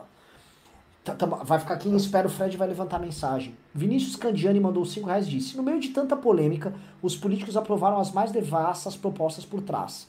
No meio de botes e crises, a voz do povo se divide. O que fazer? É uma bela reflexão, Vinícius. É, os, o, o que está rolando agora é. As pessoas ficaram muito confusas aqui no meio da pandemia e o presidente, em vez de fazer as pessoas focarem no, na pandemia, nas soluções econômicas, nas soluções administrativas para a questão da pandemia, ele botou o Brasil num pandemônio. Então a gente tem uma pandemia e um pandemônio ao mesmo tempo acontecendo. E isso tudo deixou todo mundo louco. E obviamente que malandro pode se dar bem aqui. Tem super, de superfaturamento de respirador, de um lado, até propostas ruins e pauta bomba passando tanto na Câmara quanto no Senado do outro. Até medidas horrorosas no, no governo federal, até o Bolsonaro trocando no meio da pandemia o ministro da Justiça dele e o, e, a, e o comando da PF. Né? O que eles estão aproveitando é o seguinte: no momento de caos, todo mundo ali está aproveitando para fazer das suas. Porém, com uma ênfase muito maior no presidente da República. Muito, mas muito maior. O presidente da República passou de qualquer limite. Só queria comentar com vocês que nesse instante, a, a, aquela acho que é Cristiane Amanpour, é, da CNN americana, ela, ela falou o seguinte: ela, tá, ela fe, fez quase um editorial na CNN em choque com o Bolsonaro. Disse que é o líder político mais insano de todos com, com o que ela chamou de so what, que é o e daí, né? O so what, né, sobre as mortes. Tipo, como é que um presidente fala isso? O Bolsonaro é esse cara. Guilherme Velsbach mandou 10 reais e disse: Entendo que o norte de hoje é um depoimento do Moro, mas vale ressaltar que tivemos hoje no Brasil 600 mortes pelo Covid. É assustador. O é que eu... falou isso aí. É, é, é que assim. É, a gente está passando pela pandemia e as pessoas estão falando mais da crise política do que da pandemia. Vamos ser, vamos ser concreto. O Bolsonaro nos colocou nisso. Nós não precisávamos estar tendo esse problema. Nós não precisávamos. Assim, todos esses problemas que nós estamos passando, nós não precisávamos estar passando. Nós fomos o país que ficou falando de cloroquina e de lockdown vertical. Um mês atrás, é só voltar aqui. Um mês atrás era cloroquina e lockdown e não tem problema. Cadê a cloroquina e cadê o lockdown vertical? Não existe. Te enganaram. Até eu queria saber o que, que o Bolsonaro fez com o dinheiro lá do, do dos insumos para fazer cloroquina que ele falou que, que mandou trazer da Índia. Cadê? Tudo, olha só como ele é maluco. Ele fez as pessoas acreditarem numa propaganda, ele gasta dinheiro comprando insumo para propaganda e o negócio não, não é a salvação da lavoura. Fez gente morrer por causa disso. Né? Estamos com esse colapso já em quatro estados. Em estágio mais grave no Maranhão, no Pará e no Amazonas. E a situação só piorando, só piorando. Quando a bomba estourar, ou seja, o colapso bater no teto agora em São Paulo e Rio de Janeiro, aí esses números estão em 600, os números oficiais, lembramos, vai passar de mil e vai é, ser feio. Mas tá dando pra dar filé mignon pro Dudu, pra, tá dando pra dar filé mignon pro Flavinho, pro Carlinho, pro Renanzinho e pra Laurinha. Tá bom, eles estão comendo filé mignonzinho deles lá, tá tudo certo. E eu vou lembrar, ontem a gente fez aqui que depois eu falar, ah, vocês não criticam o Maia, né? Você, oh, você não critica o Maia, é, meu? Critica o Maia. Uma vergonha o papel que o legislativo vem tendo na crise também. Se por um lado está segurando os arroubos do Bolsonaro, por outro, o, Rodrigo Maia não se comporta como um líder de poder, o líder do poder que é mais representativo de todos. Porque a presidência da Câmara dos Deputados, ela representa todos os setores da sociedade que estão representados ali. Da oposição à situação. Então o presidente da Câmara é o presidente do debate. Ele é mais representativo do que o, do que o presidente da República. Coisa que o Desde Montesquieu. Desde é? Montesquieu, Montesquieu já falava isso. Mas o problema é que deram um título de líder para alguém que nunca foi líder, que é o caso do Maia. O Maia estava ali, o diabo pôs ele ali na hora certa. O mas ele não está sabendo sustentar isso aí. E o Maia não é o Ulisses Guimarães. Nós precisamos do Ulisses Guimarães. Foi minha coluna hoje pro, pro, no blog do Jamildo, que sai no Jornal do Comércio. É, o Maia não é o Ulisses. O Ulisses Guimarães já teria jantado com farinha o Bolsonaro. O Bolsonaro é um filhote da linha, da linha dura da ditadura militar, que repete os conceitos mais escrotos da ditadura militar. Hoje eu gravei um vídeo pro canal onde o Bolsonaro imita o general Newton Cardoso com aquele cala-boca. E o Maia tinha que estar tá agora sendo assim, ó, ó, tô chamando todo mundo, ó, ó, vem aqui, Igreja Católica, vem aqui, vem aqui evangélicos, líderes evangélicos corretos e bons que existem também no Brasil, vem aqui, ô imprensa, vem aqui partidos políticos, vem aqui governadores, vem aqui prefeitos, veio todo mundo aqui, a sociedade civil não vai aceitar isso, você não vai fechar porra nenhuma, você não vai, você não é homem para isso. Ele tinha que ser esse cara, mas não, fica lá só naquelas manobrinhas ali, aquele nhenhenhê, nhenhenhê. É, chora quando sai meme do Inômio. Não dá isso. É um puta, não puta dá, mole. Não dá, não dá. É, assim, não dá, mole. É, isso facilita o trabalho do Bolsonaro. É mas vamos continuar aí que tem Pimba falando ainda dessa bunda molícia ainda. Uh, Cid Araújo Vieira mandou 5 dólares, muito obrigado, e falou: a cena das bandeiras do Brasil, Israel e Estados Unidos juntas na última manifestação não seria crime? Olha, crime não é. Crime foi na época da, da, da do regime militar, que você não podia usar para nada. Isso já não é mais crime.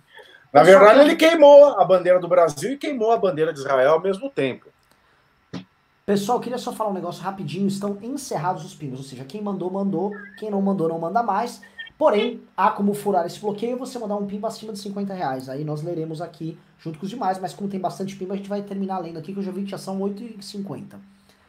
Uh, Eric Delfino Moura falou: Me chamam de boiadeiro, não sou boiadeiro, não. Sou eu tocador de gado, boiadeiro é meu patrão. Música do Constantino. é, a, a Asa Branca, lembra do Asa Branca? O, o, Constantino que falou um monte de asneira hoje no nos Dias lá, né?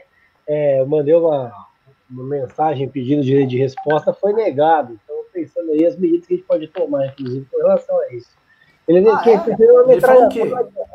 Ah, ele atacou, atacou o movimento, é, disse que a gente pegou verdades, em verdades, enfim, é, seria justo o direito de resposta, mas não foi negado, me senti cerceado pela, pelo Bolsonaro. Olha, o, o Fred, se o Fred estiver assistindo este MBL News, alguém, se tiver alguém passa o recado para ele, faz um, um, um deepfake da, do clipe Gordelícia com a cara do Constantino. Eu queria muito ver essa, isso aqui. Mas esse do Eric Moura Delfino, esse pimba aqui, é para ser lido assim, igual a Asa Branca. Me chamam de boiadeiro, não sou boiadeiro, não. Sou eu tocador de gado, boiadeiro é meu patrão.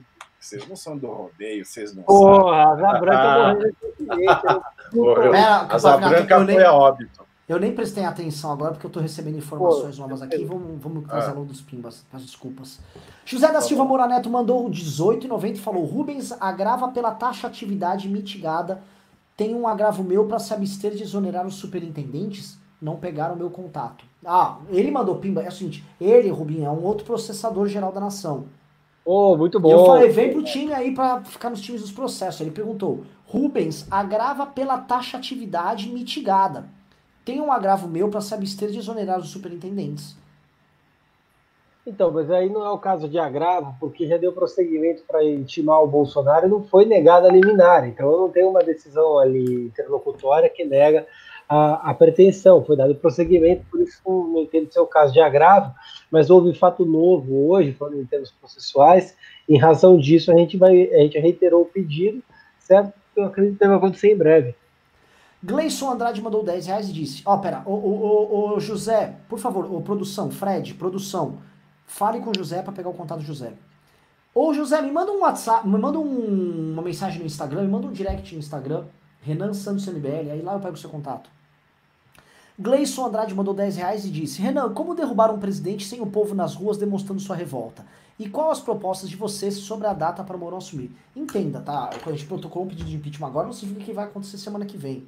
É um processo, pode durar um ano. O impeachment da Dilma, do primeiro protocolo até ele acontecer, foi um ano. Espero que seja menos, espero que seja esse ano. Pode ser que dure mais, entendeu? E aí essa quarentena queira eu, não vai durar muito mais tempo que tá dureza. A gente acha também que ele vai cair pelo STF. O STF vai pegar um processo penal dele, lá já, o crime já está materializado, pega, julga, ele sai algemado já. Ele desce a rampa ou pela porta de trás ou desce algemadinho, com o livro, com a Bíblia na frente. Assim. Vamos lá, é, próximo Pimba. A galera pimbou bem hoje. FR mandou 5 dólares e disse: Vi a live do Kister e O gado não é reacionário, mas revolucionário. Eles não querem ditadura, mas sim conselhos populares de representação direta. Gente, é o que o, é o, que o Olavo falava em 2015. O Olavo falava: dê um golpe de Estado, faça uma, uma intervenção popular, golpe de Estado. E aí derruba tudo. E aí, como que você vai tocar o Brasil enquanto isso? Fácil, crie conselhos populares. Oh! Oh! Lenin olhou e fez assim. Não, eu sei, gado, eu sei, tá? Vocês estão estudando Lenin. Os bolsonaristas, o Alan dos Santos, essa turma tá tudo estudando Lenin lá, Mano do Olavo. Estudem Lenin, vejam como fazer a revolução, estão lá criando teses. Eles botaram agora a vanguarda revolucionária deles ali em Brasília, aqueles 300 patéticos ali, para ser o, o, começo da guarda deles. É quase que são os marinheiros de Kronstadt ali do, do, do, do bolsonarismo, porém ridículos. É isso. Futuristic Games and Magazine mandou dois reais e disse: Bora pra Brasília, pé cambada de preguiçoso. Porra, verdade, somos uns merdas. Olha, eu tô doido pra fazer isso. Tem umas coisas que eu mais, assim, tenho saudades é da, daquela marcha maravilhosa. Convido o Rubinho e o Pavinato a participarem. Mas ambos são muito elegantes e não irão. Acabar com o meu lobo, tá? vai estragar a sola, sola vermelha? Vai ficar mais, ele vai estar mais elegante que o Ian na marcha. Heliton Ribeiro mandou 10 dólares e disse: Vocês têm que fazer duas frentes, uma para derrubar o Bolsonaro e outra para pavimentar o próximo presidente. Sim, bem colocado. Fazendo debates, congressos. Uh, meus exames do Covid-19. Pera, não entendi. ME, os exames do Covid-19 e as provas das fraudes das eleições. Olha, eu entendi esse final, mas assim, é, construção MS. de uma próxima alternativa. Hã? O MS que ele escreveu? Talvez, deve ser isso. É, pode ser. Pode ser. Verdade. Uh, mas assim, criar o um governo, a gente tem que começar a tratar, porque o impeachment é muito menos sobre derrubar um governo e muito mais sobre criar outro em seu lugar.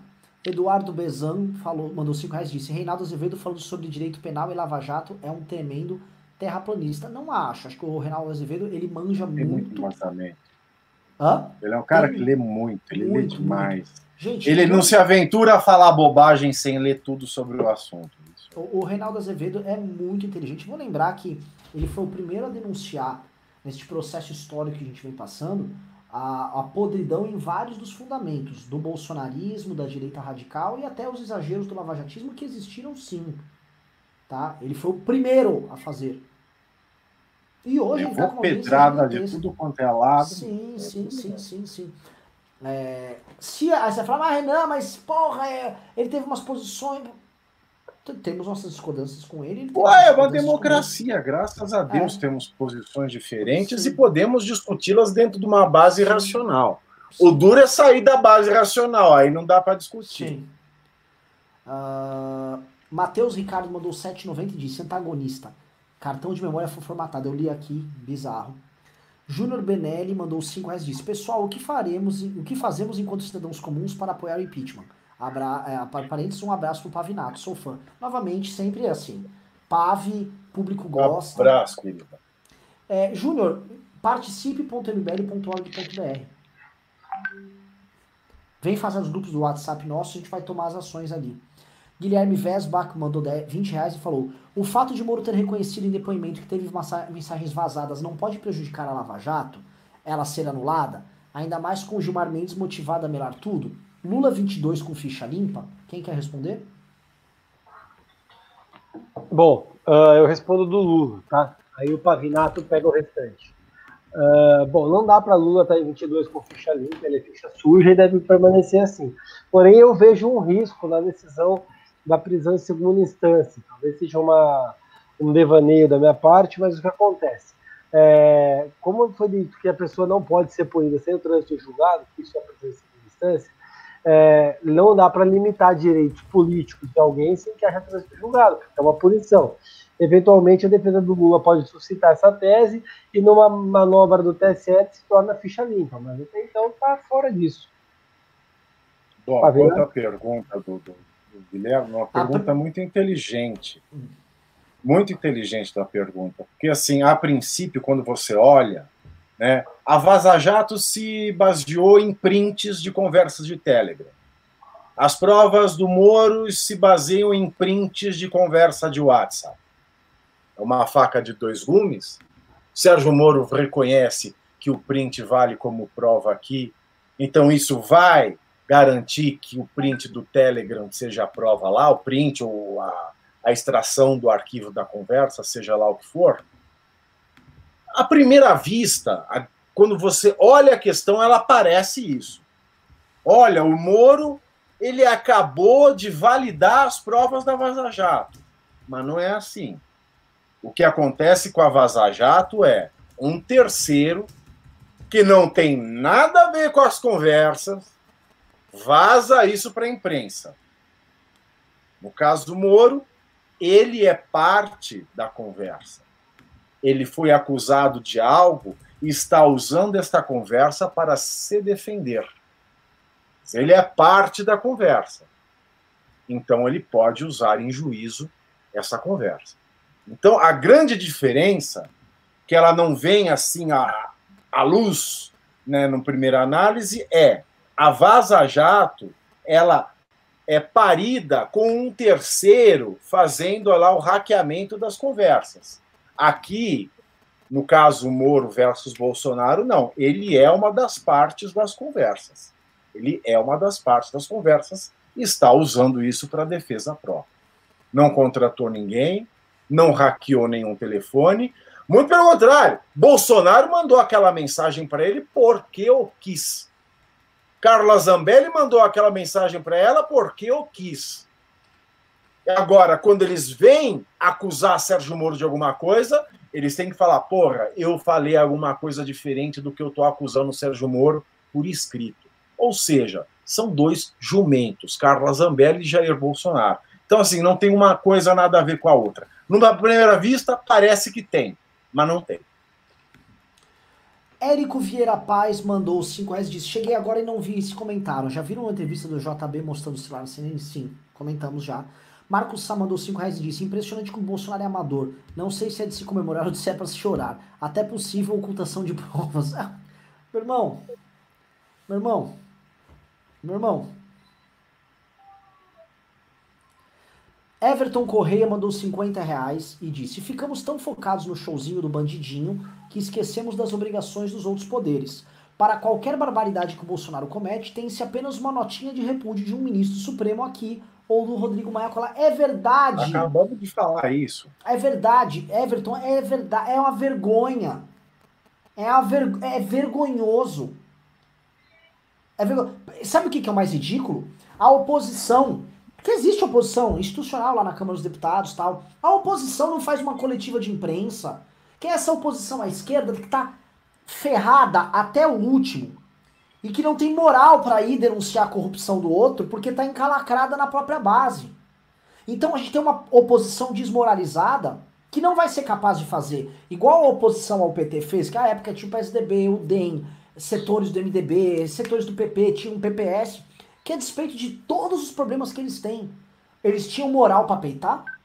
Essa aqui não tem moral nenhuma para peitar. Então o Bolsonaro, a sorte dele é o seguinte, ele percebeu, cara, deixa eu entender, a esquerda é minha oposição, ela é fraca, ela não consegue tocar nada. E a gente tá vendo que ela não consegue tocar.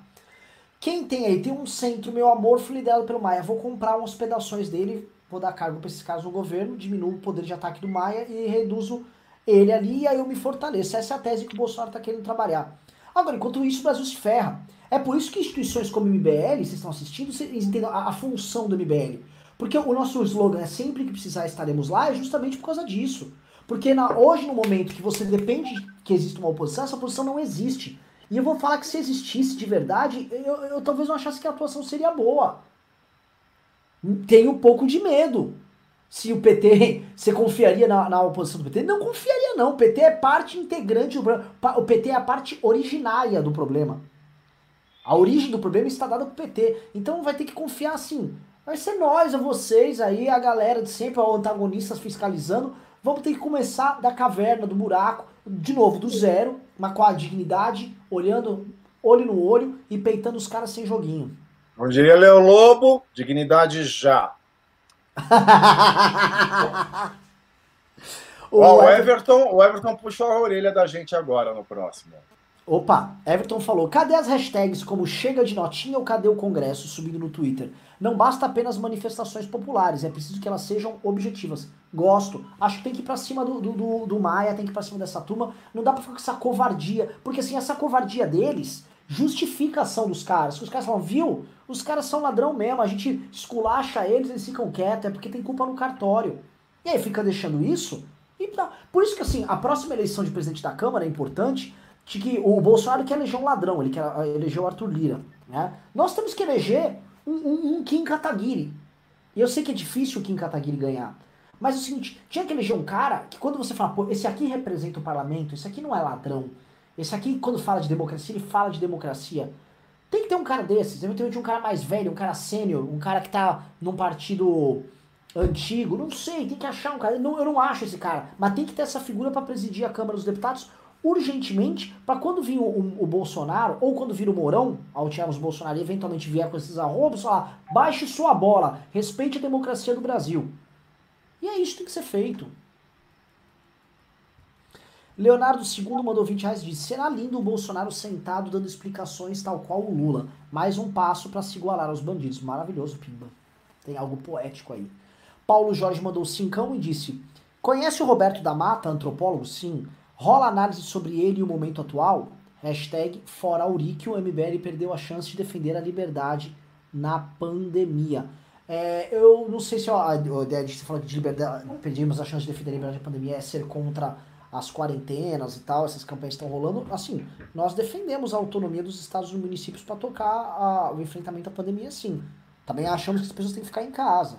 Tá? Eu não sei se o Auríquio aí, aí eu não vou entrar em detalhes, se o Auríquio, acho que é NBC, né? É, ele, ele extrapolou algum limite. Aí eu seria leviano eu falar se extrapolou ou não, porque eu não sei os casos. Tá, mas no geral, quando eu vejo o pessoal falando, vocês têm que defender a liberdade, é aquele discurso meio Paulo Cogos, que é o discurso assim, o, pe o pobre pega busão, pega corona, morre, e aí eu fico aqui preocupado com discussões do mundo e tal. E na verdade, inclusive o cara rico fica em casa. Que é esse discurso co cogosiano, né? Olha, mas, e tem uma verdade também. A Lesp aqui em São Paulo, né, liderado pela Janaína, o Arthur Duval, aprovaram aí cortar os salários, cortar na carne.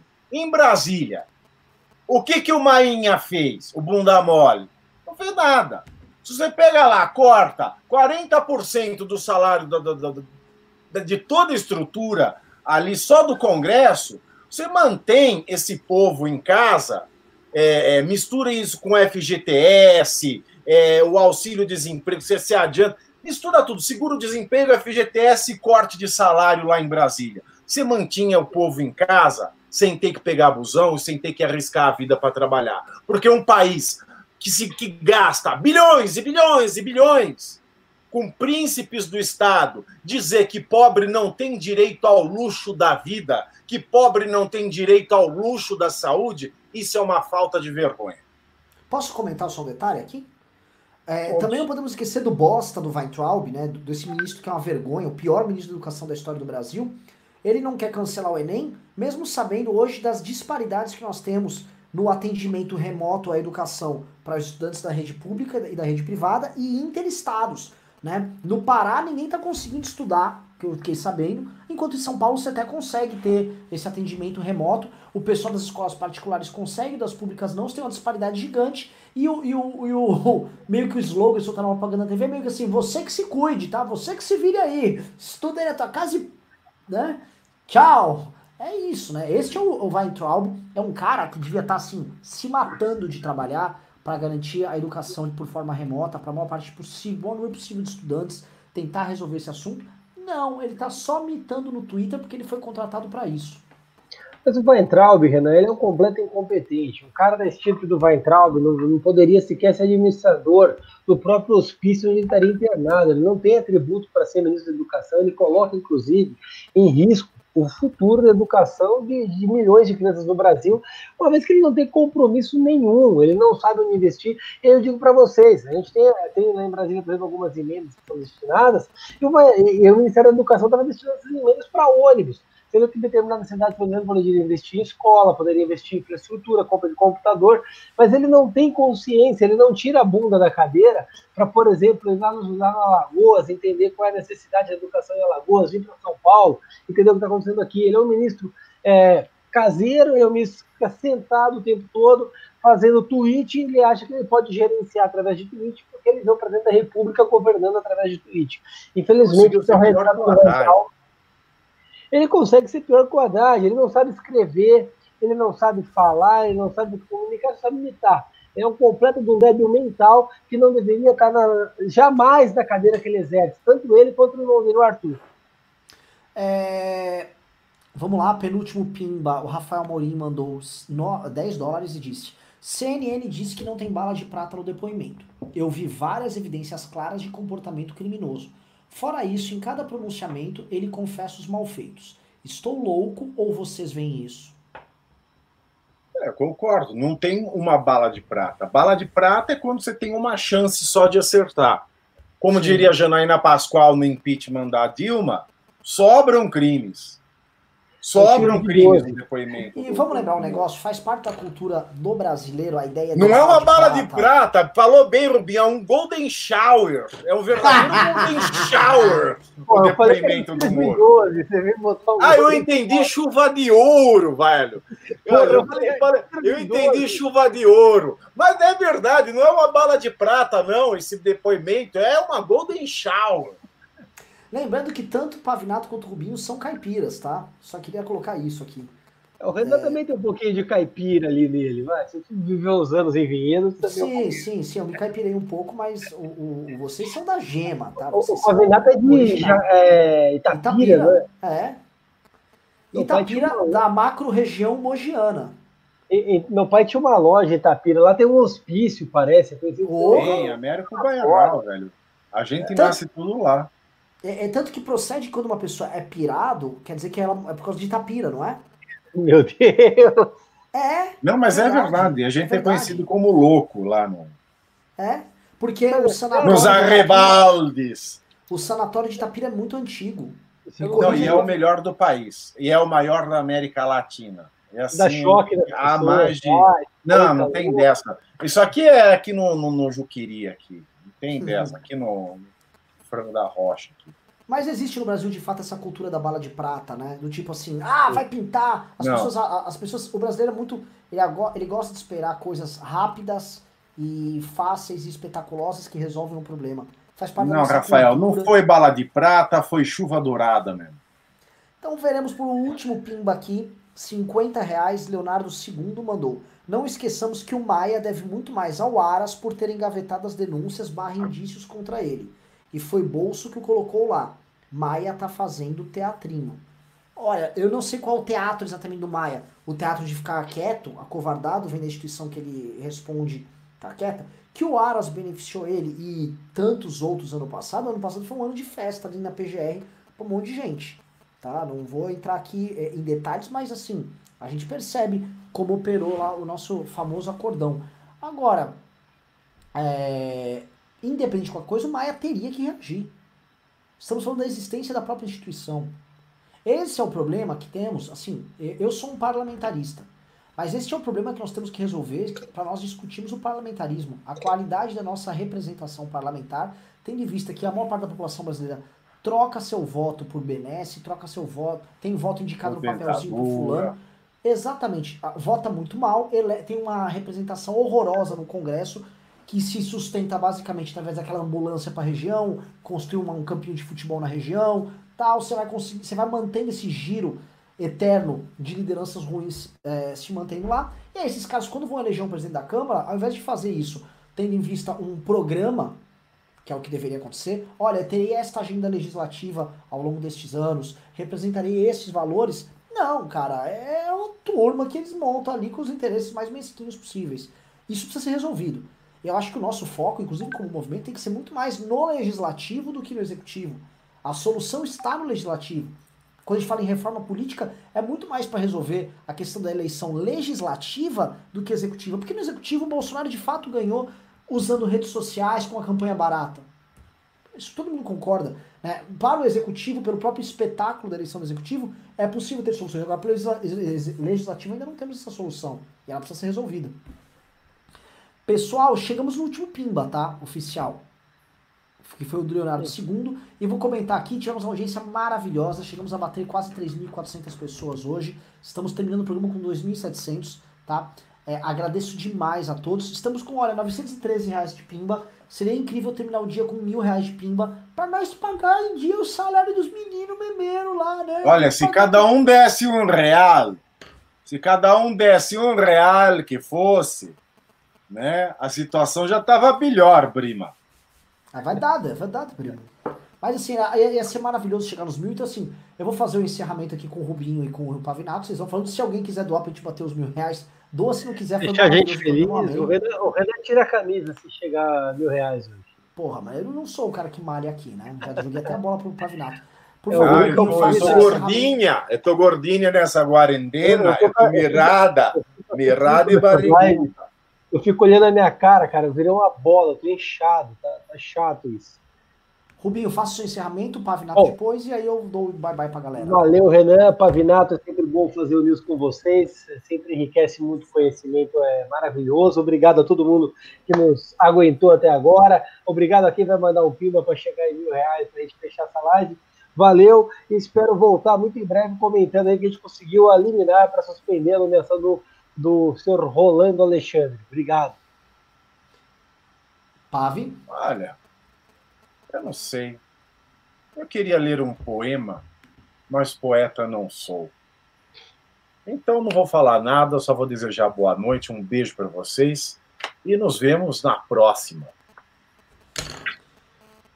Meus queridos amigos, agradeço demais a participação de todos vocês no MBL News. Olha, o Paulo Emílio já mandou 20, vintão, hein? Tava faltando no, tava faltando 87, agora só faltam 67 reais para batermos a nossa meta. 67! Agradeço demais. Eu vou fazer o seguinte, pessoal. Uma coisa que o pessoal tava pedindo era como fazer o impeachment e tal. Eu e o, e o eu tô, eu tô afim de chamar o Kim para fazer uma live, tá?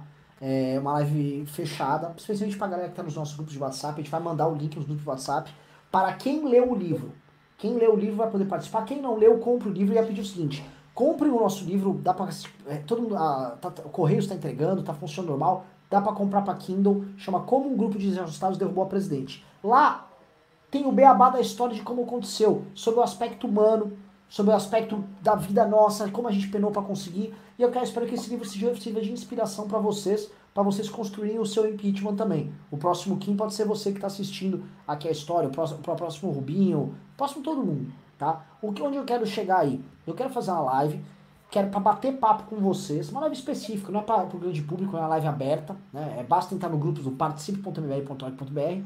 Lá a gente vai debater isso, mas eu preciso que vocês comprem o livro, que é, é dentro da lógica do livro eu quero falar com vocês, porque para você ter uma vitória política, antes da vitória tem que acontecer em você. Você tem que. Olha, mano, passamos a meta. Passamos da meta. Passamos lá. Recebemos 10 libras esterlina, mano. Que dá 790 reais. Caralho, 10. Caraca, 10 libras esterlina, velho.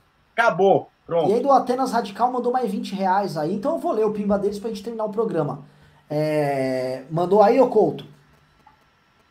Vamos ler que o pessoal mandou aqui, ó. Eu vou. Eu vou... Olha, o, o Paulo Emílio mandou vintão, não falou nada. Obrigado, Paulo Emílio. O H não sei o que, que está inscrito em, em, mangá aqui, mandou dois reais, também não falou nada, só para ajudares. O Atenas Radical falou: Pavinato, eu moro em Munhoz, a uma hora de Itapira, adoro sua cidade. Você conhece o Rio da Serra? Não, não conheço, querido. Não conheço. Aliás, eu, não, eu, acho que eu nem conheço Itapira mais. Faz tanto tempo que eu não vou para lá. Mas Munhoz é bem legal. Tá? E, por último, aqui o César Emanuel Bonato, que mandou essa fortuna de 10 libras esterlinas. Uma das melhores coisas que foi feita foi as ideias das prévias. Compartilhem muito essas ideias. Essa é a, a mensagem. E ah, Carol Cavalini mandou cenzão e ainda mandou parabéns para o trabalho do vocês. Oh, obrigado. E é isso aí, agora acabou. Agora Desculpa acabou. eu ler que eu quis me adiantar aqui do, com o Fred que foi embora, largou o Vitor aqui. Agradeço demais vocês, é por causa de vocês que a gente continua essa luta, tá? E espero que vocês participem conosco. Novamente, participa dos grupos, vamos fazer esse debate do livro. O livro está na Amazon. Como um grupo de resultados derrubou a presidente, compra lá. Tem o nosso filme também, Não Vai Ter Golpe. O livro aprofunda outros detalhes mais humanos. É, o, o filme ele narra mais o, o todo. O livro entra na parte psicológica. Quero que vocês comprem o livro pra gente fazer uma live. Posso marcar sexta-feira com vocês, eu e o Kim. E não se esqueçam, a vingança nunca é plena. Mata a alma e envenena. E envenena. Muito obrigado. Valeu, galera. gente. Valeu, fui!